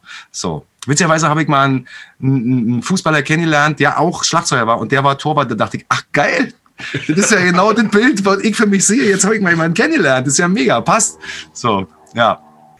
Aber es ist halt, Weißt du, das, das ist immer das Schöne irgendwie, was ich, was ich immer so cool finde, wenn ich mich mit Kollegen irgendwie unterhalte. Das ist halt so, ähm, weißt du, wenn dieser Spaß erhalten bleibt, wenn diese Energie erhalten bleibt und wenn das alles nicht so abgedroschen wird, weißt du, so. Ja. So, weil man irgendwie noch, äh, weil ich meine, so, ich habe ich hab mir irgendwie so, meine Holde hat mich immer gefragt, so irgendwie so, ob das denn immer auch Spaß macht, wenn ich das mache. Sage ich, natürlich gibt's auch mal Tage, wo man mal irgendwie denkt, so, ah, manchmal nerven Dinge und so. Aber ich habe irgendwie gesagt, so wenn ich mal irgendwann so mich bei einem Punkt erwische, wo ich halt für mich selbst feststelle, irgendwie, das macht mir keinen Spaß mehr. Also dann, dann, dann bin, muss ich zu ehrlich zu mir selbst sein und muss sagen, okay, äh, vielleicht äh, mache ich einen Blumenladen auf und verkaufe jetzt nur noch äh, äh, Tulpensträuße. Weißt du so, weil, äh, weil ich glaube, da ansonsten ist es nachher nur noch kontraproduktiv. Und ich glaube, das Wichtige ist halt, dass man immer noch dieses ja, äh, ein Stück weit Rock'n'Roll einfach in seinem Leben hat, wenn man auf die Bühne ja. geht und, äh, und einfach auch das geil findet, wenn man dann da oben steht und halt einfach irgendwie auch spielt. Und, und, und, und ich sag mal so, für jeden, der das Gefühl nicht kennt, weil vielleicht ich meine, es gucken ja auch Leute bei dem, bei dem Podcast und hören den manchmal, die jetzt vielleicht keine aktiven Musiker sind oder so. Ähm, und die das total fasziniert, äh, äh, wie Musiker so ticken. Und ich glaube, im Prinzip ist es ganz einfach. Wir haben so eine natürliche Droge, ne? Und die ist oh. halt einfach, in dem Moment, wo du auf die Bühne gehst, ist es halt einfach so ein, so ein Kick, den du hast halt. Und äh, ja, und, das, und, und, und, und selbst wenn man einen scheiß Tag mal vorher gehabt hat, meistens ist das ganze Ding am Ende, wenn du irgendwie die erste Nummer gespielt hast, ja, dann, dann, dann weißt du halt ganz genau, okay, jetzt weiß ich, warum ich das mache. Jetzt, jetzt, bin ich zu Hause und alles ja. ist gut, ne? So. Und, ähm, und also gerade mal auf diese Zeit jetzt zurückzukommen, wie, wie sieht jetzt momentan eigentlich hier so äh, die, die, der Onkeltag aus? Weil es hat, ist ja jetzt dieses Jahr und also letztes und dieses Jahr alles ein bisschen anders. Jetzt wollen wir auch gar nicht großartig auf das Corona-Thema eingehen, sondern ähm, es Jetzt ist ja so der Punkt dabei, man muss ja irgendwie am, am Arbeiten bleiben und man muss ja irgendwie äh, weiter nach vorne gucken. Und wie ist jetzt ja. momentan so die Sachen, die für dich jetzt den Tagesablauf so prägen? Ja, das ist eine interessante Frage. Also Tagesablauf ist bei mir tatsächlich irgendwie sonst ja ohnehin immer anders und das ist auch das, was mein Leben so wahnsinnig bereichert. Das ist jetzt natürlich so ein bisschen, muss man gucken, wie man es macht. Ähm, ich habe letztes Jahr habe ich dann zum Beispiel ähm, habe ich natürlich schon irgendwie überlegt, scheiße, was machst du denn jetzt? Es ist eine komplette Europatour ins Essen gefallen. Ich habe keine Amerika-Tour mehr. Alle Wacken findet nicht mehr statt. Also all Sachen, auf die ich mich auch natürlich gefreut habe. Ähm, hatte dann kurz, dachte so, hm, was machst du? Und habe dann tatsächlich ähm, angefangen, meine Klaviernoten wieder rauszuholen. Von vor Ewigkeiten und dachte, geht denn da noch was? Also zum Beispiel für mich war es so, ich hatte dann äh, nicht so den Drive, mich hier alleine hinzusetzen und Schlagzeug zu üben, weil ich wusste nicht mehr wofür, weil ich habe keine Gigs mehr und mit Leuten zusammen Musik machen war so schwierig. Da dachte ich so, hm, ich habe aber trotzdem Bock Musik zu machen, weil das mache ich halt irgendwie am liebsten. Also, was machst du denn jetzt? Also so mache ich mal Musik, weil ich irgendwie wieder die Zeit dafür habe. Das wird ja viele Leute auch sagen und ich habe halt keine Familie, also sprich keine Kinder, ich habe keinen Hund. Das heißt, ich hatte auch den Luxus, dem so ein bisschen nachzugehen und eben nicht das, was Leute so jetzt äh, natürlich schon lange machen müssen, so Homeschooling und solche Sachen und die wissen ja nicht, wo ihnen der Kopf steht und kommen nicht mehr dazu. Also so für mich ist es tatsächlich eher so ein bisschen an der Stelle, ja, dann spielst du halt Klavier, holst deine Noten raus, habe ich dazu Gitarre gespielt und dann hatte ich auch wieder einen Grund dazu, Schlagzeug zu spielen. Ich mir quasi selber gebaut und habe dann so kleine Videos gemacht, so einminütige Dinger oder so, habe angefangen, so einminütige Songs zu bauen, wo ich dachte, die Stilistik könnte interessant sein, habe Kompositionsunterricht genommen bei meinem alten Mentor, bei dem Gitarristen, äh, habe hab, hab ihn angerufen und habe gesagt, Digga, ich will dein Meisterschüler werden jetzt in der Corona-Zeit. Ich hatte damals nicht so viel Zeit und habe auch vielleicht nicht ganz so begriffen, was du mir alles hättest beibringen können in Gänze. Jetzt habe ich die Zeit, zeig mir das, weil ich finde es natürlich total spannend und ähm, habe solche Sachen gemacht. Und dann äh, habe ich äh, von der Band eben Chaiga 2116, die Albumaufnahme war ja eigentlich dann auch abgeschlossen und die habe ich dann gemischt ähm, das habe ich auch ganz lange rausgeschoben, weil ich keine Lust hatte, hier alleine mit einer Maus zu sitzen und laut leise zu machen. Wenn man eh schon keine Leute treffen kann, fand ich das relativ öde als Vorstellung. Deswegen habe ich es auch lange nicht gemacht. Aber dann dachte ich irgendwann so, jetzt ist der Punkt erreicht. Jetzt mach's doch einfach, Alter. Schieb's nicht noch weiter raus. Ist doch scheißegal. Und dann hat es auch Spaß gemacht. Also habe ich da über mehrere Tage, zwei Wochen diese Platte gemischt zu, und hatte natürlich auch dann mehr Zeit da voll mich in Details zu verlieren, was normalerweise vielleicht gar nicht möglich gewesen wäre. Bin auch sehr stolz auf diese Ding und ähm, dann kam irgendwann schon der Punkt, dass ich so dachte, naja, also ansonsten betreibe ich hier auch dieses Remote-Recording-Ding hier in dem Studio und hatte Zeit mit Mikrofonpositionen rum zu experimentieren, noch mehr als sonst und habe hier irgendwie keine Ahnung, wie viele Raummikrofone offen und das eine kann dit, das andere kann dit und so machst du die Overhead so oder machst du so, also noch viel mehr. Ich habe da ein Setup, wo ich weiß, das funktioniert und das klingt super, aber so hatte ich halt die Möglichkeiten, noch mehr Wahnsinn auszuprobieren, war auch spannend. Ähm, und dann äh, dann ging, also dann hatte ich auch noch großes Glück, weil ich zum Beispiel äh, der Alligator eben so Autokinokonzerte gespielt hat. Das heißt, ich habe im, im Vergleich zu vielen anderen Leuten auch immer noch Konzerte in irgendeiner Form spielen können. Als der dann fertig war, hat Meute eben angefangen, so Picknickkonzerte zu spielen.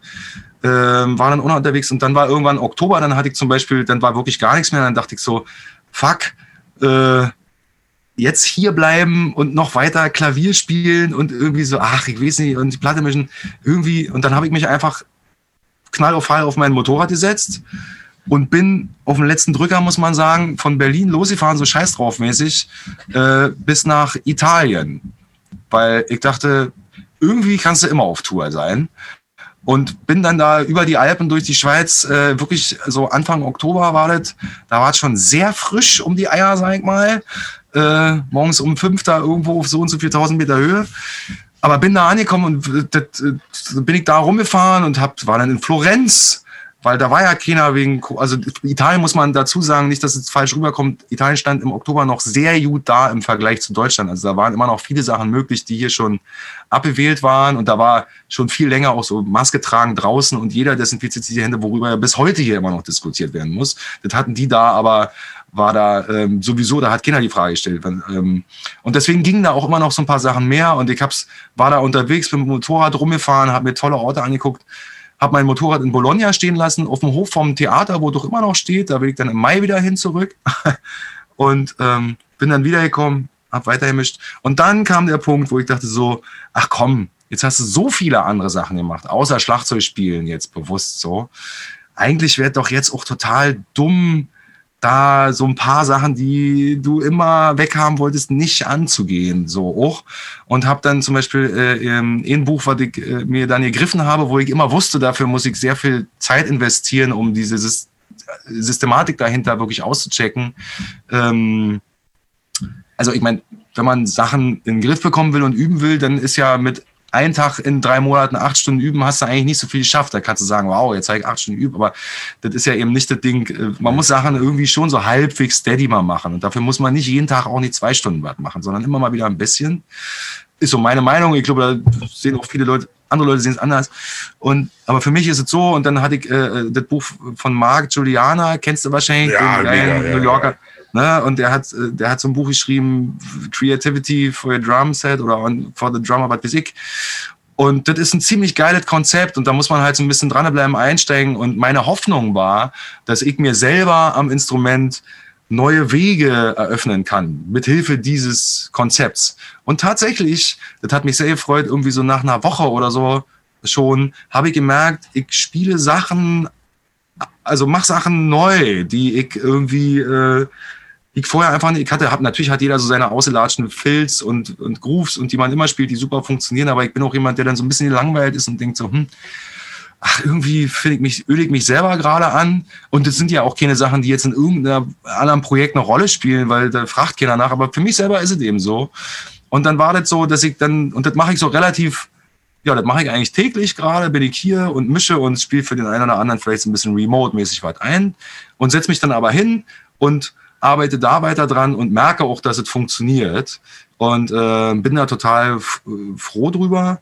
Und ansonsten ist der Onkeltag jetzt neuerdings äh, auch so, ich habe mir jetzt, weil mein Motorrad steht in Bologna in Italien, habe mir jetzt mit einem Freund zusammen noch ein Motorrad gekauft, damit man hier auch fahren kann. und ähm, das ist geil. Und jetzt war vergangene Woche tatsächlich, äh, vergangenes Wochenende, das erste Wochenende ähm, mal wieder mit Leuten zusammen äh, wirklich drei Tage am Stück zusammen Musik machen, nämlich mit Meute. Und heute ist Freitag und ich fahre auch heute Abend wieder nach Hamburg, um das nochmal zu machen über das kommende Wochenende. Weil ich war letztes Jahr mit dieser Band, äh, ich weiß nicht, dreimal im Studio und es wurden wahnsinnig viele Songs aufgenommen.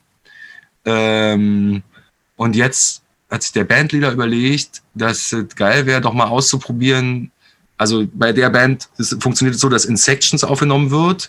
Und das heißt, ich habe mit den anderen beiden Schlagzeugern, der, der, die da sind Marco Möller an der Bassdrum und Timon Fenner an der Snare. Und ich bin auch an der Snare. Wir sind so als Drummer Section zu dritt haben wir das eingespielt und dann halt die Bass-Section von den Bläsern, sprich Susaphon, Basssaxophon zusammen und so weiter und so fort.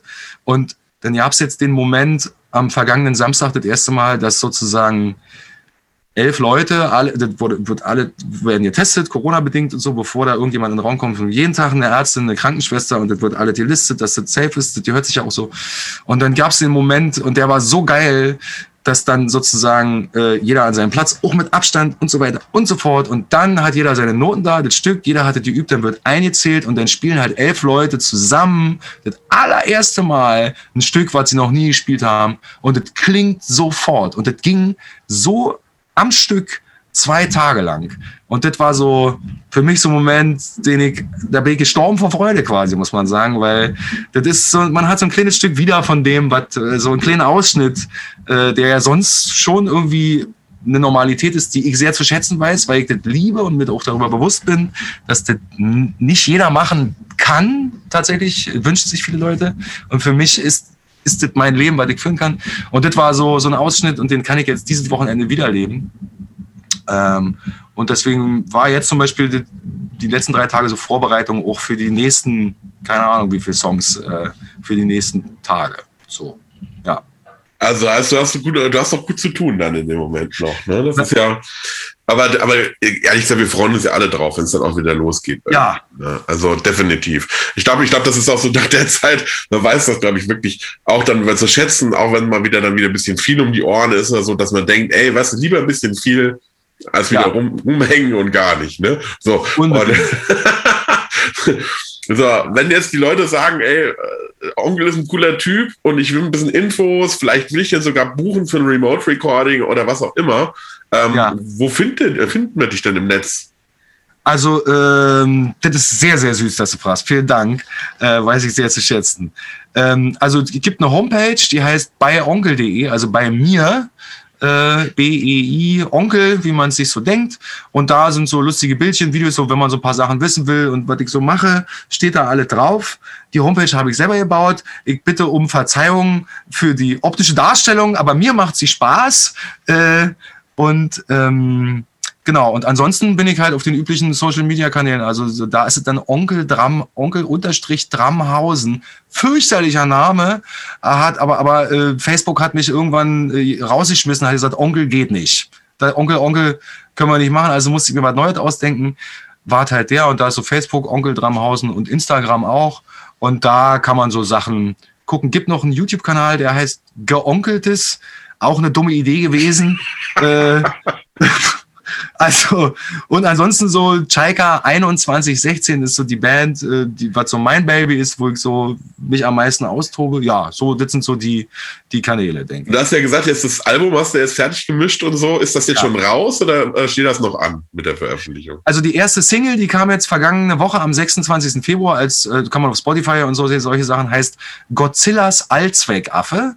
Ähm, wir sind bekannt für sehr gute Songnamen und äh, sehr gute Texte haben wir nämlich kaum, aber die Songnamen sind sehr wichtig. Und die Platte, die kommt am 28. Äh, Mai raus und die heißt, und das weiß noch keiner, deswegen ist es eine Weltpremiere, die heißt Prinzessin Teddy Matt. So.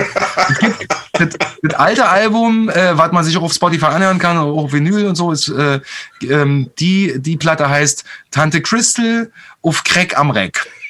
Also, wer Bock hat. Und ich glaube, der Hit davon von der Platte heißt Man Nancy Nancy. Gibt es auch ein sehr, sehr gutes Musikvideo zu. Also, merkst du, ist so von Bekloppte für Bekloppte. Ist ja, aber es ist aber geil. Das ist ja das, ist, was ich auch auf, auf, an, dir so, an dir so schätze, dass es halt auch alles so äh, einfach echt Spaß macht irgendwie. Ja, das ist ja alles so. Schön. Äh, und äh, ich, ich setze mal die ganzen, ganzen Links hier unten rein und so. Äh, Vinyl, Vinyl gibt es bei euch auf der Homepage irgendwie zu bestellen oder so? Nee, das äh, gibt es dann beim Label Neu Solution sozusagen. Also so, aber wenn man Schalke 2116, also bei uns direkt leider noch, noch nicht. Ich arbeite gerade ja. dran. An ich ich, ich suche den Link raus, ich pack's hier unten rein, weil Leute, wenn ihr das jetzt hier auch äh, seht und so äh, und ihr irgendwie die Musik bei Spotify hört, ich sag's immer wieder, Spotify ist schön und gut, da kann man sich irgendwie Appetit holen, aber wenn wenn ihr jetzt halt so einen richtig geilen Scheiß haben wollt, der geile Scheiß ist halt, wenn man so eine Schallplatte in der Hand hat und man ja. zieht die dann so aus der, aus der Packung raus und man riecht dann so dieses Vinyl. Und dann legt man das Ding auf den Plattenspieler und dann kommt die Nadel da drauf, man hört so dieses leichte Knistern, da geht mir das Herzchen auf. Ja, also deswegen werde ich auch äh, direkt eine Vinyl-Schallplatte von euch bestellen. Holy und, shit! Äh, Und je, jeder, der jetzt da draußen irgendwie äh, zuguckt und äh, denkt immer daran, Leute, mit Streaming und Co., da verdienen wir uns keine goldene Nase. Und wenn ihr wirklich äh, die Musik geil findet und findet die Leute cool, dann äh, tut den Leuten einen Gefallen, tut euch einen Gefallen, kauft euch eine Hardcopy. Und ähm, und dann wisst ihr auch ganz genau, dann ist auch das, das nächste Album schon in absehbarer Zeit irgendwann zu realisieren, weil dann auch die Asche da ist, um das zu machen. Ja, so äh, darf man ja heutzutage auch mal so sagen. Ne? Wir hoffen ah. ja alle, wir ho hoffen ja alle, dass irgendwann diese Abrechnungsmodelle mal so ein bisschen fairer sind. Ähm, und äh, solange das nicht der Fall ist äh, und das Imperium noch nicht zurückgeschlagen hat, äh, äh, äh müssen wir uns darauf verlassen, dass die Leute noch was wie Schallplatten kaufen. Und ja. ähm, ist auch viel geiler. Ne? Also irgendwann zeige ich auch mal in so einem Video meine Schaltplan-Kollektion da drüben. Und äh, dann seht ihr auch, dass da auch der Nerd zuschlägt. Äh, ich sag von meiner Seite erstmal, weil ich dir das letzte Wort erstmal für, das, äh, für den Podcast hier überlasse. Ich fand es total geil. Und äh, ich sag das einfach mal so, du bist echt ein super Typ. Und ich würde mich tierisch darüber freuen, wenn es mal wieder die Zeit und die Situation zulässt und ich nach Berlin komme, dann sage ich dir Bescheid. Und wenn du Bock hast, würde ich mich darauf freuen, mit dir mal ein Bierchen trinken zu gehen. Und,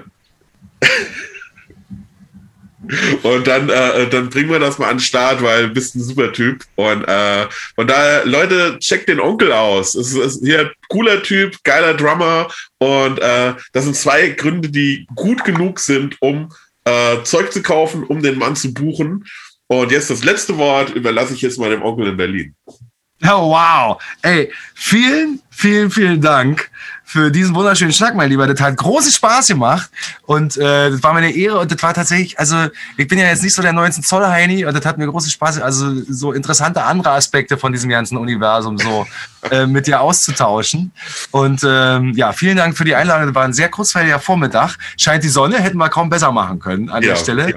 Und ähm, ich würde mich, genau, also ich freue mich sehr, wenn wir uns beide auch mal wieder treffen. Ich meine mich auch dran zu erinnern, dass wir, also äh, meinelmäßig, dass wir uns da ja auch gesehen haben. Ja, ja, wir hatten, ja, also so genau, hatten mal einen kurzen Chat, weil ich kam vorbei und habe gesagt, dass das eine geile Nummer war. Ja, genau. Siehst du? So, Alter, wie lange ist das jetzt schon hier? Ein Wahnsinn. Aber das ist ja toll, dass, dass, dass wir uns sozusagen auf deine Initiative so auch wiedersehen. Ähm, und ich hoffe auch darauf, dass wir das dann bald in echt machen können. Sehr gerne. Melde dich, wenn du in Berlin bist, auf Bierchen oder Berliner Weiße oder Schörtchen oder sowas. Sehr, sehr, sehr gerne. Und ähm, wenn ich bei dir in der Ecke bin, gießenmäßig, naja, das sollte ja dann auch äh, möglich sein. Oder? Auf jeden Fall. Kommst du, auf jeden Fall kommst du schön rangeflogen. Ja, würde mich sehr, sehr freuen. Und ähm, ich bin gespannt, was du da noch so für interessante äh, Leute ähm, äh, vor die Kamera und vor das Mikrofon holst und äh, denen an so Aspekten und interessanten Geschichten aus den Rippen bleierst. Weil das, ähm, das ist schon geil, finde ich so. Also ich habe ein paar Sachen ja von dir auch angehört, den letzten eben den Mario, von dem ich tatsächlich auch sehr großer Fan bin. Ähm, und ja, nicht, also war eben so, dass ich die erste Staffel von Sing Mein Song geguckt habe, um zu sehen, was die da so machen. Und ich wusste nicht, wer da trommelt. Und man hat ihn ja auch nicht gesehen, weil er immer im Dunkeln saß. Und äh, ich fand den Sound, also ich fand es einfach so geil. Und dann bin ich so hoch abgegangen, habe geguckt. Und deswegen habe ich mich total gefreut, dass du ihn kürzlich auch im Interview hattest. Habe mich äh, sehr darüber gefreut. Und deswegen freue ich mich auf all die anderen Sachen, die du da noch ähm, vor, also ja, so ins, in, ins, in den Lichtkegel rücken wirst. Das ist, äh, bin ich gespannt. Mein Lieber, hab vielen Dank. Ja, ich habe zu danken. Und äh, an alle da draußen auch so, ähm, ich finde, das Schöne an dem Format ist, ähm, dass man die Charaktere kennenlernt. Und ich finde auch manchmal, äh, wenn jetzt auch ein paar dabei sind, zum Beispiel, die ihr es nicht kennen solltet da draußen, tut euch selbst den Gefallen, guckt euch dann trotzdem auch mal die Folgen an und äh, hört euch das mal an auf Podcast, weil es echt ein paar coole Sachen dabei und ähm, und von daher sage ich jetzt mal, äh, wenn euch der Podcast gefällt, abonniert den, ja, ihr könnt den auch gerne unterstützen und so. Ähm, das, die ganzen Infos dazu findet ihr unter dem Video hier und in der Podcast-Beschreibung. Ansonsten sage ich erstmal von meiner Seite aus schöne Grüße nach Berlin und wir hören uns demnächst auf jeden Fall wieder. Und bis dann, euer Juan.